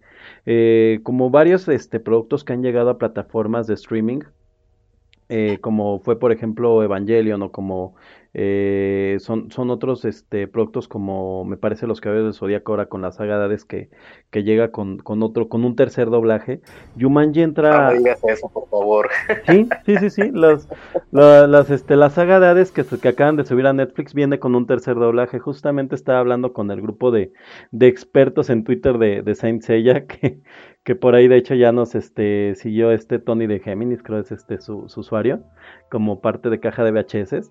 Eh, bueno, caja de VHS en Twitter, eh, que, que, ya con este estaríamos hablando del tercer doblaje de, de Los Caballeros Zodíaco para la saga Hades. La saga Hades tiene tres doblajes al día de hoy, que es el que se transmitió en televisión, el de los DVDs y el nuevo doblaje. En el primero y el segundo hay muchas voces este, eh, mezcladas de toda la serie original, y en este tercero aparentemente tiran todo de este de un nuevo cast de, actores de doblaje aunque nada como el horrible horrible horrible horrible momento de, los nuevos caballos de zodiaco de Netflix que que bueno no sé por qué hicieron eso con la voz de Sella no los voy a ver. Velos, hay, hay, una manera de que veas los caballeros los caballeros del zodiaco de Netflix y es tienes que entrar a tu computadora tienes que cambiar tu configuración de idioma japonés en Netflix en tu computadora y ya puedes verlo este con las voces este de los seiyus este japoneses con este subtítulos en español y es bastante aceptable la, serie. La verdad es que no es mala eh, tiene momentos que es de ah, pero pues es bastante apegada a algunas cosas del manga con algunos giros extraños pero es, recomendable. Pero bueno eh, regresando y entonces Yumanji también sufre de esto. Yumanji cuando entra a Netflix eh, entra con un nuevo doblaje un doblaje además de estos estudios como como colombianos, como de este, la verdad es que no sé de dónde es el estudio. Eh, venezolano. Venezolanos. Exacto, un estudio venezolano de doblaje y pues es un shock porque pues todo el que creció viendo Yumanji en Canal 5, pues ya tenías como a este Peter, a esta Judy en unas voces, de hecho en la serie eh, animada conservaron a los actores de doblaje, eh, en ese tiempo pues no había tanto Star Talent, entonces podían conservar a los actores de doblaje y, y verla con este nuevo doblaje es este, es incómodo, o sea, no es un buen trabajo de doblaje, es un muy mal trabajo de doblaje, de hecho son una- un, muy, un muy mal cast de voz, porque si algo tenía el doblaje original es que este actor que le da la voz a Robin Williams es un actor que tiene un rango y registro muy similar al que, al que maneja Robin Williams, que es un actor difícil de, hacerle el doblaje, si no me equivoco es, es el mismo actor de doblaje que hace la voz para Mrs. Doubtfire, que también es otra de esas películas que yo tengo muy casadas en español latino, pero este nuevo doblaje, híjole, es es este, es eficiente para quien no ha visto Jumanji en español. Bueno, para quien no puede leer subtítulos como un niño muy pequeño. eh, para quien la quiera ver en español, a lo mejor yo a veces pongo películas o series mientras estoy haciendo otra cosa. Nada, las estoy como escuchando. Pero, caramba, de verdad que casi casi entretener ese doblaje y haber tenido solo subtítulos, yo me hubiera quedado con solo subtítulos. Sí, es que es lo, es lo que te comentaba. A mí por eso a veces también no, no me gusta verlas este, dobladas, porque me terminan cambiando los actores de voz este, de un momento a otro y, y ya, ya me pesa, me pesa un poquito porque eh, me caso con, la voz. puedes con jugar las y voces, ganar. como me Ay, pasó con los un anuncio. Perdón, ¿eh? Ajá. Sí. Me, me entró un anuncio ahí de los, este, bueno, compren Tic Tac. No nos patrocina, pero patrocínanos. Ajá. Te- te- los vamos a robar cuando subamos el capítulo. Eh, bueno, entonces te cambian, te cambian a los, este, a los actores de voz, eso te, te incomoda. Sí, me incomoda, me incomoda. Por ejemplo, los Simpson, yo creo que cuando cambiaron, creo que tam- al principio solo cambiaron la voz de Marsh, si no mal recuerdo. De las primeras que cambian fue Bart. O sea, Bart, Bart, exacto, fue Bart. Eh, a partir de ahí dije, "Ah, bueno, puede funcionar, pero cuando ya empezaron a cambiar todas, yo de plano dejé de, de ver los Simpsons este, en español, en español latino, los empecé a ver un poquito en inglés, eh, pero como son acciones a veces un poco rápidas lo que tienes que estar viendo, pues, sí Ujú. te, te complica. Y me pasó con los padrinos mágicos. no, sí. Con los padrinos mágicos me, me pesó bastante. Y de hecho ahí sí, ahí sí me vas a dar la razón. Ahí ya cambiaron tanto el, el doblaje como los chistes. Sí, no, no, no, los padrinos mágicos. Bueno, de por sí la serie como tal cayó mucho y no le ayudan nada estas nuevas voces, no le- o sea, cuando cambian la voz de Cosmo es, es terrible. Yo, yo de hecho me acuerdo que los padrinos mágicos los llegaba a ver, pero, pero eventualmente, este, pues sí, me, empezaron a dejar de interesar, después me di cuenta que, que habían cambiado las voces y las nuevas voces son muy, muy, este, pues muy chocantes. Y sí, me pasó con The Office justamente y es, y es un problema del doblaje, que pues el doblaje, por más que este, que, que mantengan medianamente un cast eh, pues perpetuo cuando son series muy largas y más cuando las maratoneas, pues eventualmente vas a tener cambios de voces. Yo The Office la estaba viendo pues mientras estaba haciendo otras cosas porque justamente la quería maratonear y realmente mm, no tengo el tiempo a veces para de verdad dedicarle tanto tiempo, entonces podía estarla viendo mientras estaba tuiteando, mientras me ponía a hacer cosas aquí en mi casa. Eh, y esa, esa serie la vi doblada. De hecho, mucha gente me, ha dicho, ah, es que debiste verla en inglés. Ya me aventé casi la última temporada toda en inglés. Pero esa serie empieza con este Dwight, con la voz de, este, Eduardo Garza, Garza. eh, y después cambia a un actor que tiene una voz más gruesa, que de hecho le queda más al personaje, porque con Eduardo Garza Dwight era un personaje más, este, eh, como más aniñado, como te lo hacía presen- como te lo presentaban, y pues realmente Dwight es como una especie de, de inepto social, em, sociópata, ah, este, ah, no, no recuerdo esta palabra, pero cuando alguien quiere tener el poder de todo, entonces la segunda voz le funcionó mejor, pero a Pam la cambian como por la temporada 5 y le cambian una voz más, este, más, más adulta. Curiosamente, en este cambio de voz, el personaje tiene un crecimiento. Y cuando tiene este crecimiento, este, dices, "Mm, no, mm, noto que hubo un cambio de voz, pero también me cae acorde con que el personaje está teniendo una evolución, entonces es como de, ah, no sé, me, te lo voy a comprar. Pero a pesar de eso y que la serie duró años, mantuvo toda la, toda la serie la voz de Steve Carell y la mayor parte de los personajes se mantuvieron. Sí, de hecho, eh, creo que mantuvieron la voz de Steve Carell de, de las películas, ¿no? No, no lo sé, creo que sí en algunas. Steve Carell es un, es un actor que, que me parece no tiene solamente un actor de voz este, como designado, porque por ejemplo hay actores como Bruce Willis, que prácticamente en todas sus películas lo, dobla Mario Castañeda. Entonces, creo que solo hay dos en las que no. Exacto, la verdad es que te mentiría si te dijera cuáles, pero la mayor parte de sus películas las dobla Mario Castañeda, aunque pues, se quedó con ganas de decir JPKJ. Sí, ojalá lo hubiera dicho y, estaría entre las frases memorables ya de, la cultura pop mexicana, ¿no? se quedaría, este, se queda fuera porque pues obviamente solo los que hemos escuchado el, doblaje original, pues eh, escuchamos la, la, la, la versión original, ajá. La versión original, perdón, de, de, de Este, pero también pasa eh, que, por ejemplo, no sé si, si viste Detective Pikachu. Ajá este, que Omar Chaparro se, se, dobla, a sí mismo. eso, es, muy extraño, ¿no? Porque Omar Chaparro venía haciendo trabajo de doblaje y en esta se dobla a sí mismo. Igual Eugenio Derbez también se dobla a sí mismo, me parece, en esta de No se aceptan devoluciones. Y creo que también en la del Cascanueces que salió, que es, ah, es horrible esa película. Yo, yo la fui a ver con cierta, con cierta expectativa porque visualmente se veía muy interesante. Y no, la verdad no la recomiendo nada. En fin, sí, sí es un caso raro. Hay, hay, creo, pocos actores que han tenido esa capacidad de doblarse a sí mismo. Otro de ellos es Antonio Banderas en este. Ah, sí, sí, también Antonio Banderas se, dobló a sí mismo. Y eh, eh, conectándonos un poquito con Cartoon Cartoon Cast, el, el otro día estaban mencionando de una película, ¿cuál fue? La última en la que de la que estuvimos hablando fue Mulan con este con, con, Eddie Murphy que era que era Eugenio Derbez el, el dragón. Exacto este pero en, en Mulan este eh, Jackie Chan.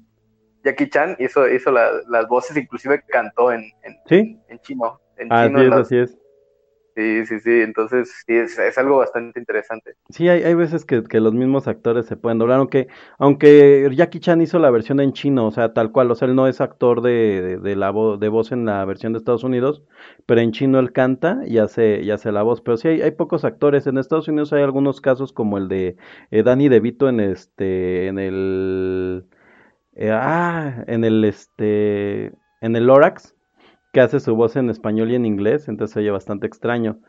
Eh, pero pues es, está ahí haciendo su, su, voz. Por ahí, por ahí hay otro actor que también, que es estadounidense, hizo la, la voz en español. Eh, creo que Will Smith eh, quiso, quiso hacer en algún momento este, su propio doblaje, pero no, no lo dejaron porque no tiene no sé si han visto los videos de, Will Smith practicando el español. Es muy bueno. es bueno, sí, pero no, no, no como para hacerse su propio doblaje. Y su doblaje no, lo podría hacer porque no queda la voz, de hecho, con, con él. con el mismo. Sí. Que, pongan la de Jaden Smith. Pues bueno, esto ya, ya, ya, se, ya se extendió a, doblaje y nos va a quedar un programa nuevamente de tres horas. Creemos que la gente que escucha, que va a escuchar este programa, pues viaja mucho en carretera, así que esperamos que que se lo hagan no viven en la Ciudad de México y van de este de Cuautitlán Izcalli a Santa Fe diario, entonces esperemos que lo escuchen. Historiador, ¿algo más que quieras platicar de Yumanji antes que vayamos a, despedirnos, a despedirnos? Yo creo que pues ya sería, sería todo lo que hemos, hemos abarcado bastante de Yumanji, bastante de los, de los actores. ¿Cuál? Ni hablamos de este Yumanji, hablamos de todo menos de Yumanji. no, no es cierto. No, si hablamos lo suficiente para no, para que sea interesante para las personas que nos escuchan, pero no quemarles toda la película, porque sí, es una película que hay que ver. Envejeció mal con el CGI, pero en cuestión, en cuestión del guion, en cuestión de, los actores, de la historia, sí es algo muy padre de ver. Efectivamente, es una, es una película que, que tiene un muy buen valor de, de, de, revisión a pesar de los efectos. Y la verdad es que hay pocas, hay pocas que logran este, buen, este buen envejecimiento por trama y les termina pesando temas como efectos especiales. Star Wars, todas las precuelas. No, no hay que hablar ya de las precuelas. No, deja de las precuelas, ¿sabes cuáles? Las, este, las reediciones que hicieron para, para DVD, en donde cambiaron muchos animatrónicos por CGI. Esas, este, ni fueron para DVD, fueron VHS. Eh, y no, sí, sí envejecen terriblemente. No hay creo que nada que envejezca peor. Pues bueno, vamos a, una canción historiador para regresar a despedirnos.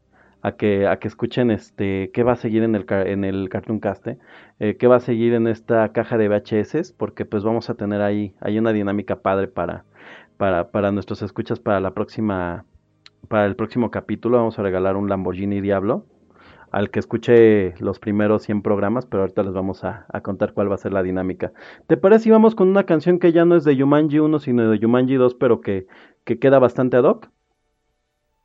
Muy bien, nos vamos eh, con algo con algo rockero. Algo rockero, exacto, porque pues ahí sale de rock y de rock es rockero. Pues vámonos con esta canción que se llama Welcome to the Jungle y regresamos a Cartoon, a Cartoon Cast y regresamos a Caja de VHS a despedirnos como debe de ser.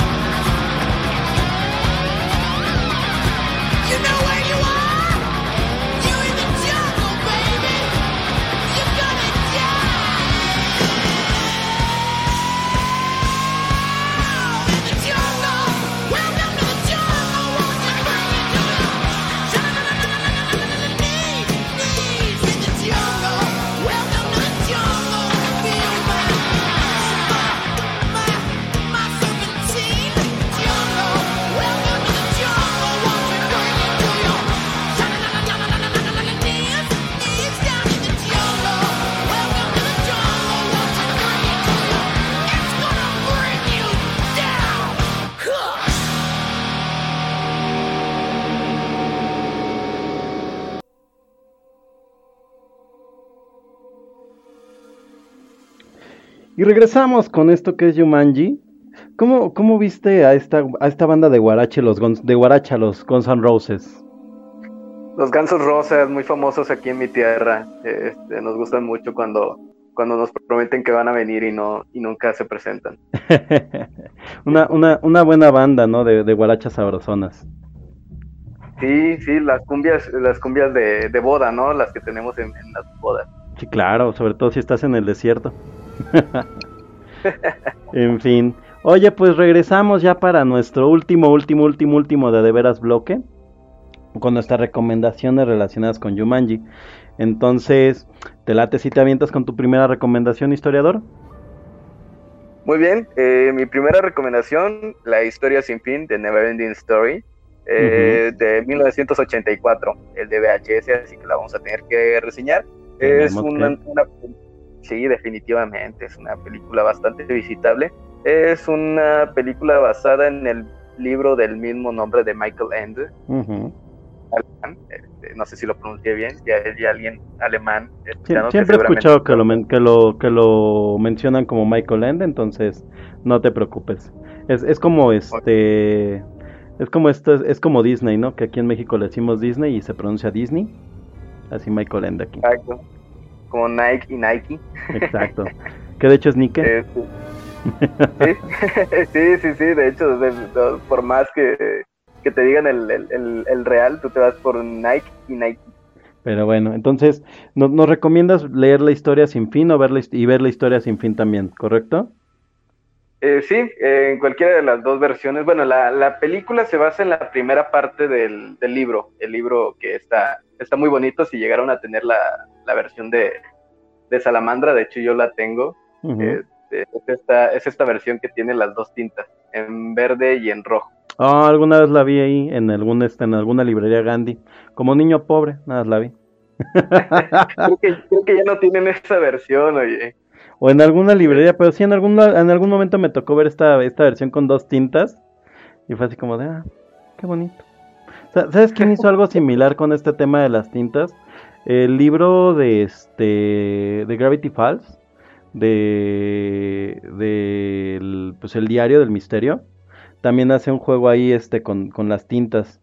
Y, y es un juego justamente con, pues, como tal te cuenta una historia durante, durante el diario. En fin, ¿y, y por qué, por qué casaríamos eh, la historia sin fin un poco con Yumanji? Cuéntanos. Eh, pues tenemos a un niño que con un artefacto, en este caso, no te quiero quedar mal cómo se llama el, el- el artefacto, pero... Medallón, eh, ¿no? El medallón de, de la, de la, de la, Sí. de la, de la princesa infante, algo así se llama. Ajá. sí, el, el, el Aurín, se llama el Aurín. El Aurín, es un medallón, ¿verdad? Eh, sí, es el medallón. Este, con este artefacto termina viajando pues a otro a otro universo este, en este caso es parte de la historia de un de un libro y pues él tiene también las mismas aventuras y desventuras que, que podríamos ver en en Jumanji pero en esta ocasión para para un niño hay más drama hay más este componente dramático Artax. Continúa. tú, tú, tú, tú un momento. ya, ya, ya, ya lo superé. todos lloramos Pero bueno, ya, ya cuando hagamos la reseña les platicaremos. So- Solo tuvo un pequeño, tu- tuvo un pequeño flashback. Sí, y pues terminamos viendo a, a Bastian y a, y a Trey en estas, en estas, eh, en, esta- en estas aventuras. Eh, es una, es una película de fantasía. Y yo no sabía, oye, pero supe que en, en algún momento en México hubo muchos niños con el nombre de Bastian. No lo sabía, pero no lo dudo. Ahora hay muchos Bryans. Sa- ¿Sabes? Sí, entonces, ¿Sabes? Como dato curioso de, de la historia sin fin, hay una línea de figuras que solo se produjo en México de los personajes de la historia sin fin.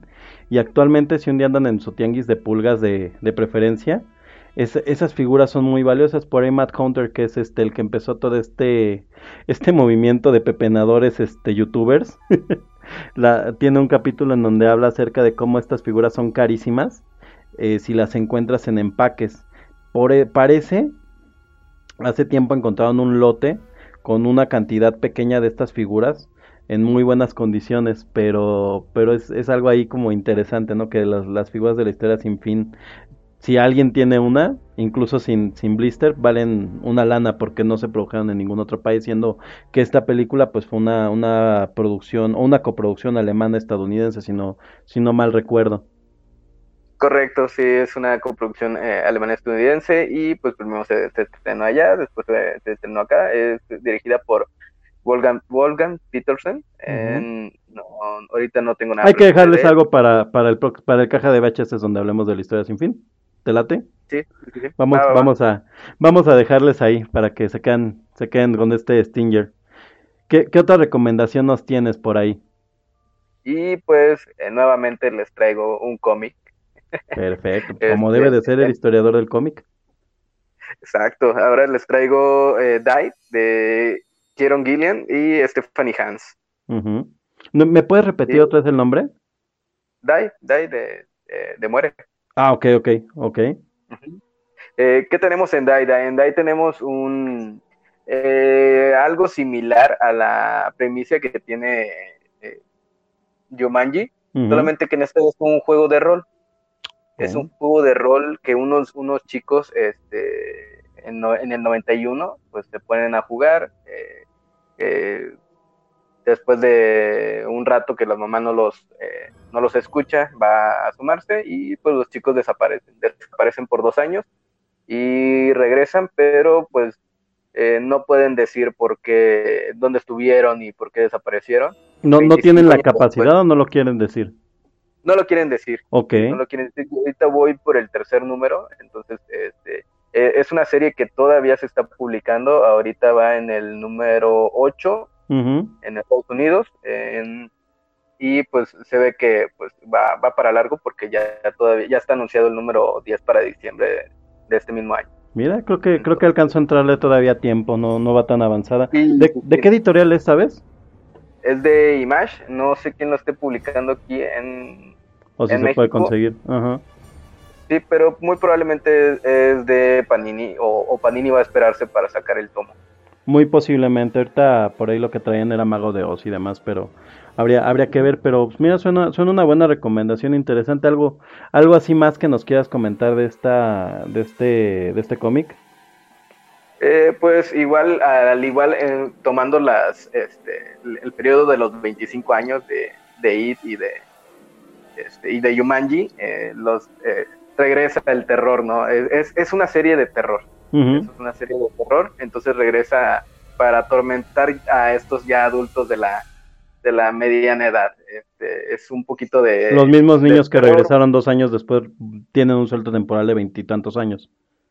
Es correcto. Ok.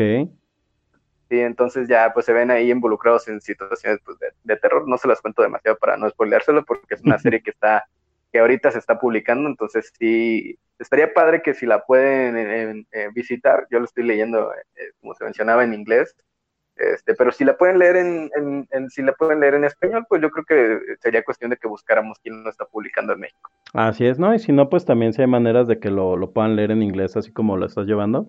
Si quieres, les dejamos por ahí este en el, en el Twitter de Caja de VHS, así, arroba Caja de VHS, pues una, la, la manera en que la pueden encontrar. Porque suena, suena interesante, la verdad es que sí, sí me, sí me la vendiste. Es, es Jumanji cuando, cuando se vuelve una historia de terror entonces. Sí, Jumanji una, como, como historia de terror y pues digamos tomando elementos de, de juego de rol. Me late. Pues yo sí le voy a entrar, estoy muy ahí. ¿tienes alguna otra recomendación, historiador? Se me acabaron las recomendaciones por hoy, entonces pasamos a ¿Ya? las tuyas. No, ¿por qué? Yo no preparé nada, no, no es cierto. No, no hice la tarea. No hice la tarea, seguro que no tienes otra. No, no es cierto. Yo les voy a recomendar una, una fácil, una, una que ya esperarían seguramente que les íbamos a recomendar, pero claro, pues tienen que ver Satura. Satura, si no me equivoco, es este también un libro igual pequeño, infantil, del mismo autor de, de Yumanji. Ahí tiro de ti. Sí, es correcto, sí, es del mismo, del mismo autor. Así es. sí, Eh, por ahí creo que ganó premio.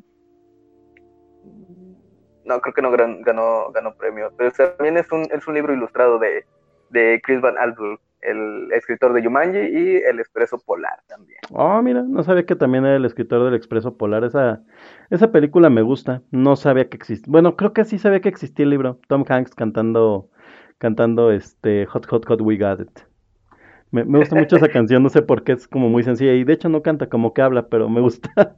en fin, pues este, efectivamente, como bien nos dices, eh, Satura es una película basada en un libro del mismo autor de Jumanji, Chris Van Allsburg, eh, que pues es de 2005, la dirige John Favreau y bueno, pues como tal es una película muy similar a Jumanji que también tiene un juego de mesa en donde dos niños se ven este eh, involucrados en situaciones que ocurren en la vida real que nacen desde tarjetas que aparecen en el juego, pero la diferencia que tiene con Jumanji eh, es principalmente que este es en el espacio, que ya los efectos especiales para 2005 pues están lo suficientemente avanzados para para pues creerles este más a lo que ves en CGI durante la película.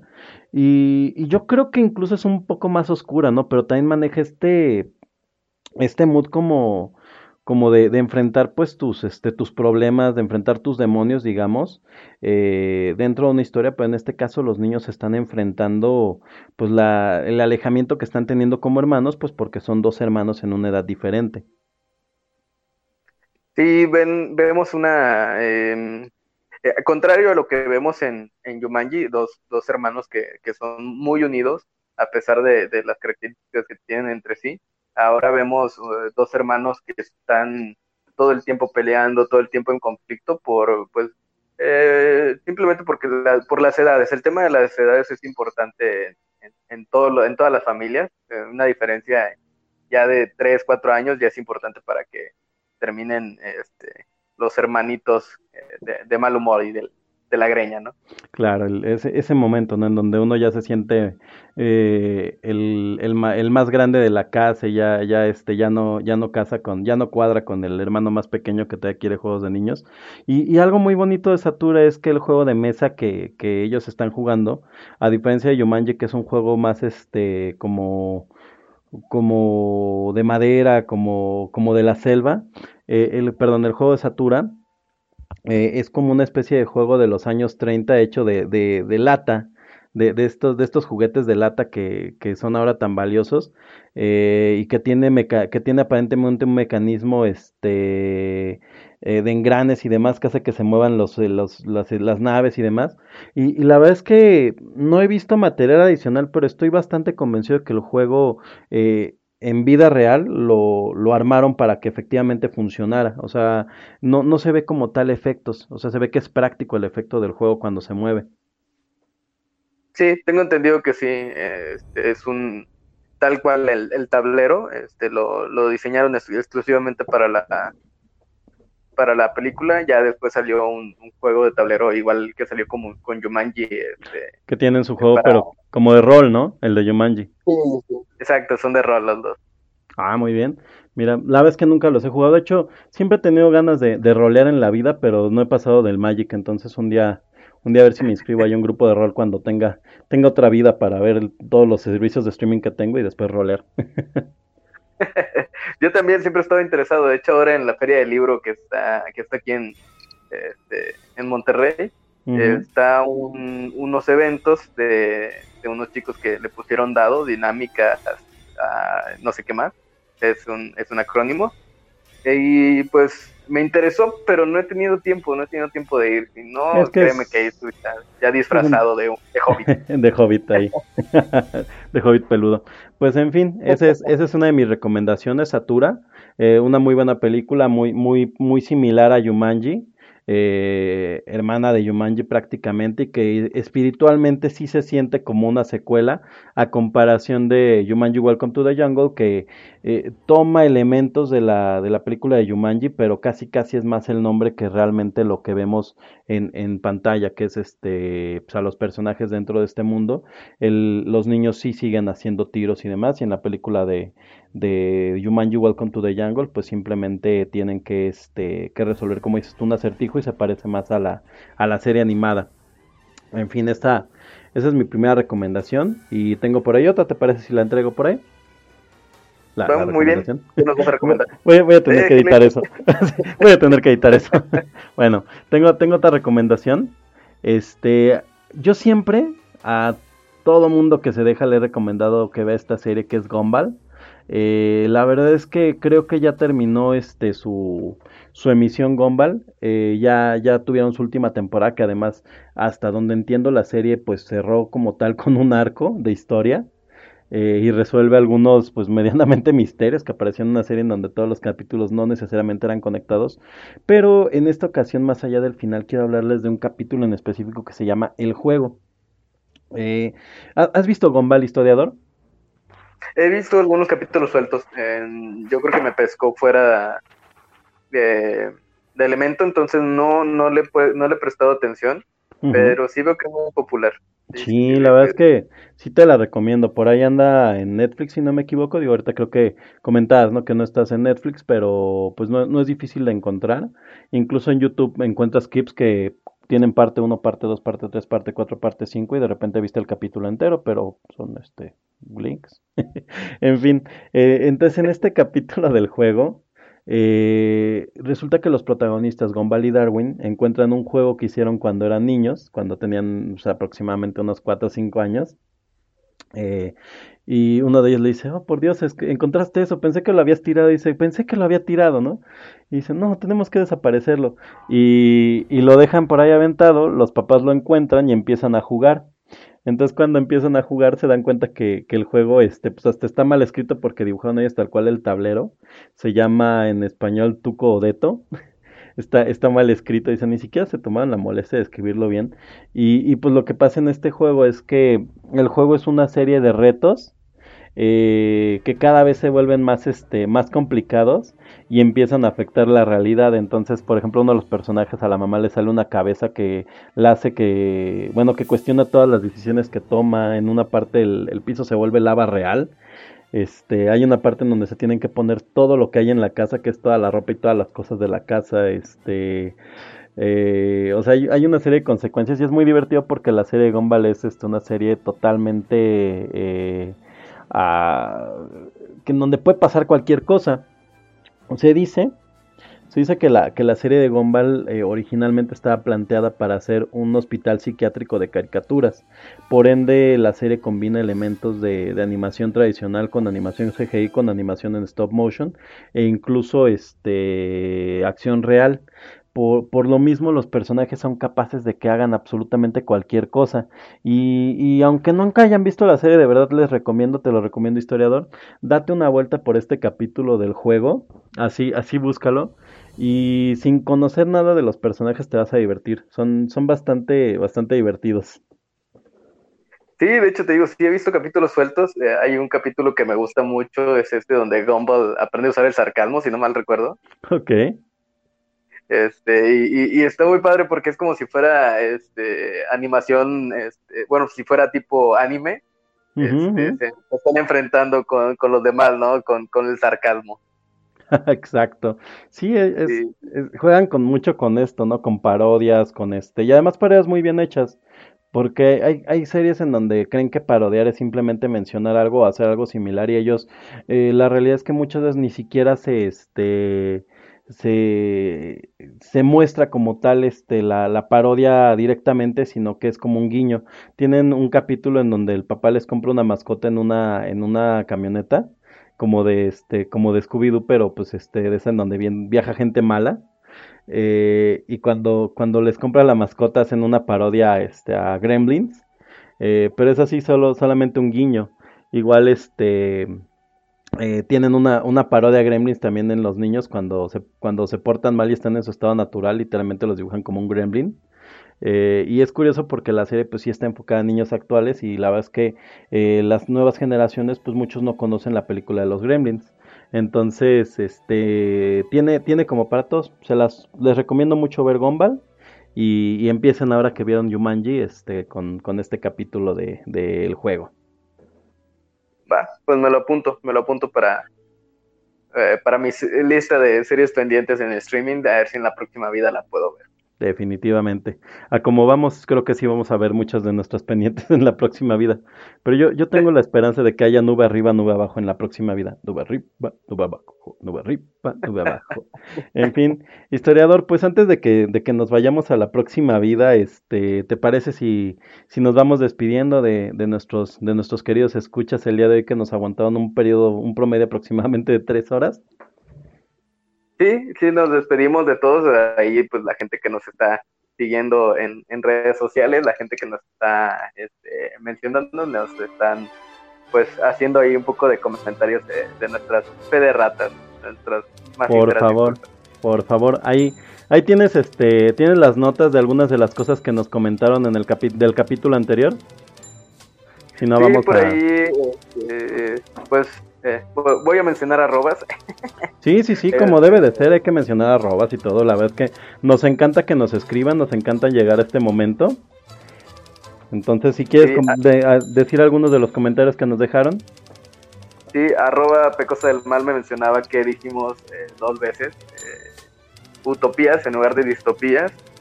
una, una disculpa por nuestro mal manejo de la ciencia ficción. Una, una disculpa por no haber ido a la, a la escuela de, de ciencia ficción. y, pues tenemos a arroba Ventruk, que nos mencionaba que Keanu, Reeves lo castigaron los estudios porque quiso salir en, no quiso salir en Speed 2. Y también nos, nos hacía algunos comentarios de Lawrence Fishburne, este, que hacía un papel bastante bueno en este, en Otelo, en Never Horizon, en CSI, en Hannibal. Hannibal sí lo mencionamos. Hannibal sí, sí, sí lo mencionamos. Y también nos decía que era este, Sandra Bullock, no Julia Roberts, la que estaba de compañera de... perdón, perdón, perdón. Así es. Este, pues por ahí les, les pedimos a algunos, este, algunos podcasters que tienen ya mucho tiempo con este, con este, con este mundillo del podcast que nos, este, que nos dieran la patadita de la buena suerte. La verdad es que nos apoyaron. Este, saludamos bastante a a gente como Robert Pixelania, que nos dio ahí la, la patadita de la buena suerte.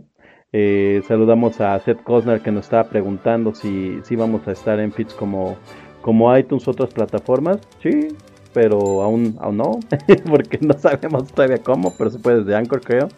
Eh, hasta donde sé, ya estamos ahorita en Spotify, eh, estamos en Evox, estamos en Anchor, y estamos en Public Radio que suben este, directamente Evox y, Public Radio de Anchor eh, en automático. Lo encuentran tal cual como caja de VHS con doble S al final. Eh, y en Evox también como caja de VHS con doble S al final. Si nos quieren dejar comentarios es el Twitter arroba caja de VHS con solo una S.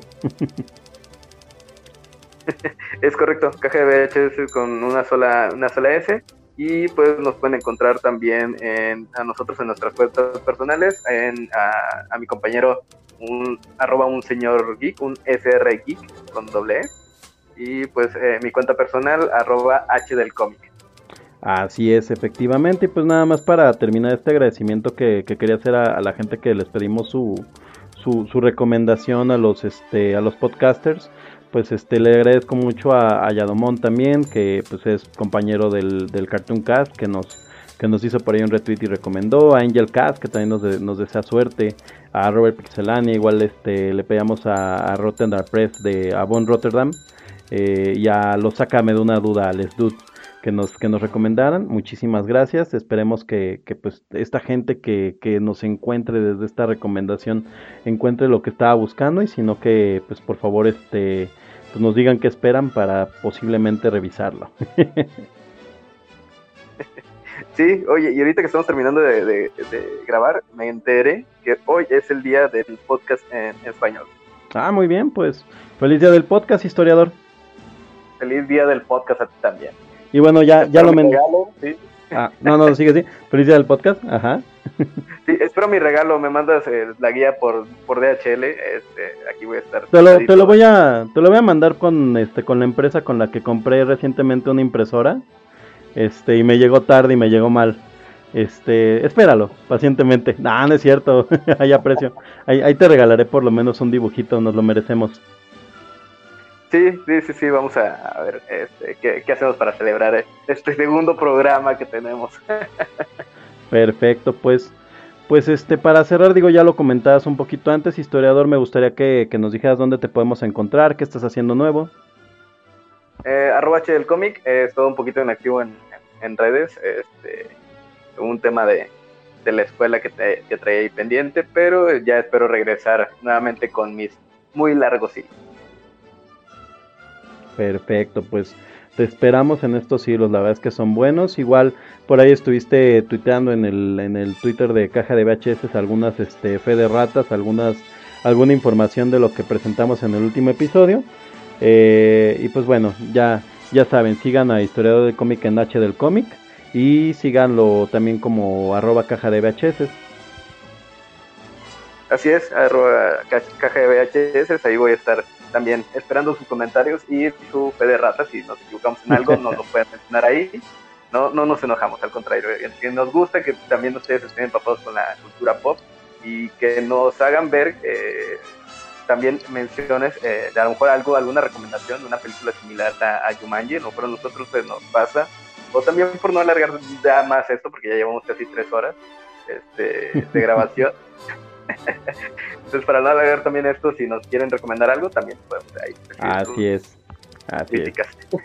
Y pues bueno, yo me despido de- del programa. Yo fui arroba un. A mí me encuentran este en justamente con eh, en Twitter como un SR Geek, mi cuenta personal. Eh, eh, vamos a estar haciendo playeras y algunos este algunas cosas este de impresión para geek sobre todo. Nos interesa mucho la parte de del mundo geek en la cuenta arroba tinta geek. Eh, sigan Tinta Geek. Ahorita todavía estamos en, en, este, en fase inicial de este proyecto. Eh, y me encuentran en el Cartoon Cast. Eh, y bueno, como, como nota, como, como comentario para terminar un poquito.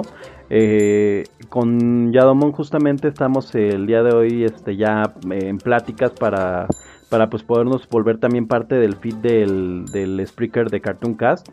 Eh, no sé si va a existir como tal un, este, una sección en donde podamos eh, aparecer como caja de VHS, pero pues posiblemente en futuros programas nos puedan escuchar en vivo por Spreaker. Eh, mientras tanto, pues eh, por lo menos podremos estar apareciendo ahí por parte de su, de su Spreaker para que pues puedan escucharnos en más plataformas. Entonces, sin más, historiador, ¿quieres, con el- ¿quieres platicarnos algo más para despedirnos? Eh, bueno, pues el próximo programa vamos a tener un especial de Halloween. No los voy a revelar mucho porque no les quiero dar spoilers, este, pero venimos con invitados. Preparen este especial de Halloween porque les va a dar mello. Entonces, Te voy a dar pues, ello. Vamos, vamos a traer ahí eh, un especial bastante, bastante preparado. Lo preparamos desde hace un año, ya lo tenemos preparado. Sí, aprecien nuestra labor investiga- de investigación, por favor. Totalmente. Lo hemos, lo hemos preparado durante años este, este especial y pues va a llegar con invitados especiales, más invitados que el especial de regreso de Krusty. Sí, ni, ni Krusty tuvo este, esta calidad de invitados, entonces eh, espérenlo, espérenlo, la verdad va a estar muy bueno. Perfecto, historiador. Pues nos vemos en el próximo Caja de VHS. Muchas gracias por estar por aquí. Y muchas gracias a todos los que se aventaron estas muchas horas de plática de, de, de Ryumanji. Y pues nos vamos ya, ya definitivamente como no, no teníamos más canciones. Este, vámonos con una canción que suena un poco, un poco de la selva, que bien podría estar en la versión de Yumanji cuando hagan el, el remake mexicano, ¿te parece? Me parece muy bien. Bueno, historiador, muchas gracias. Hasta luego. Hasta luego, esto es Raro Tonga de Café Tacuba, que se murió.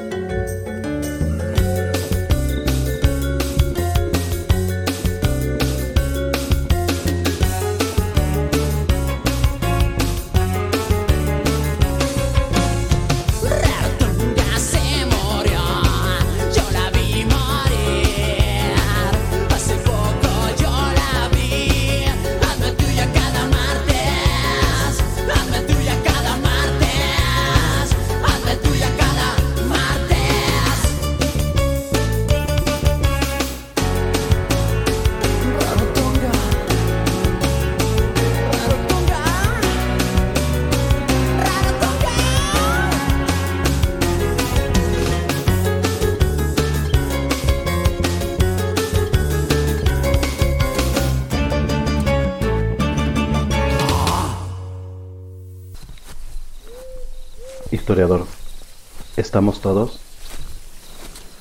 Sí. Excelente.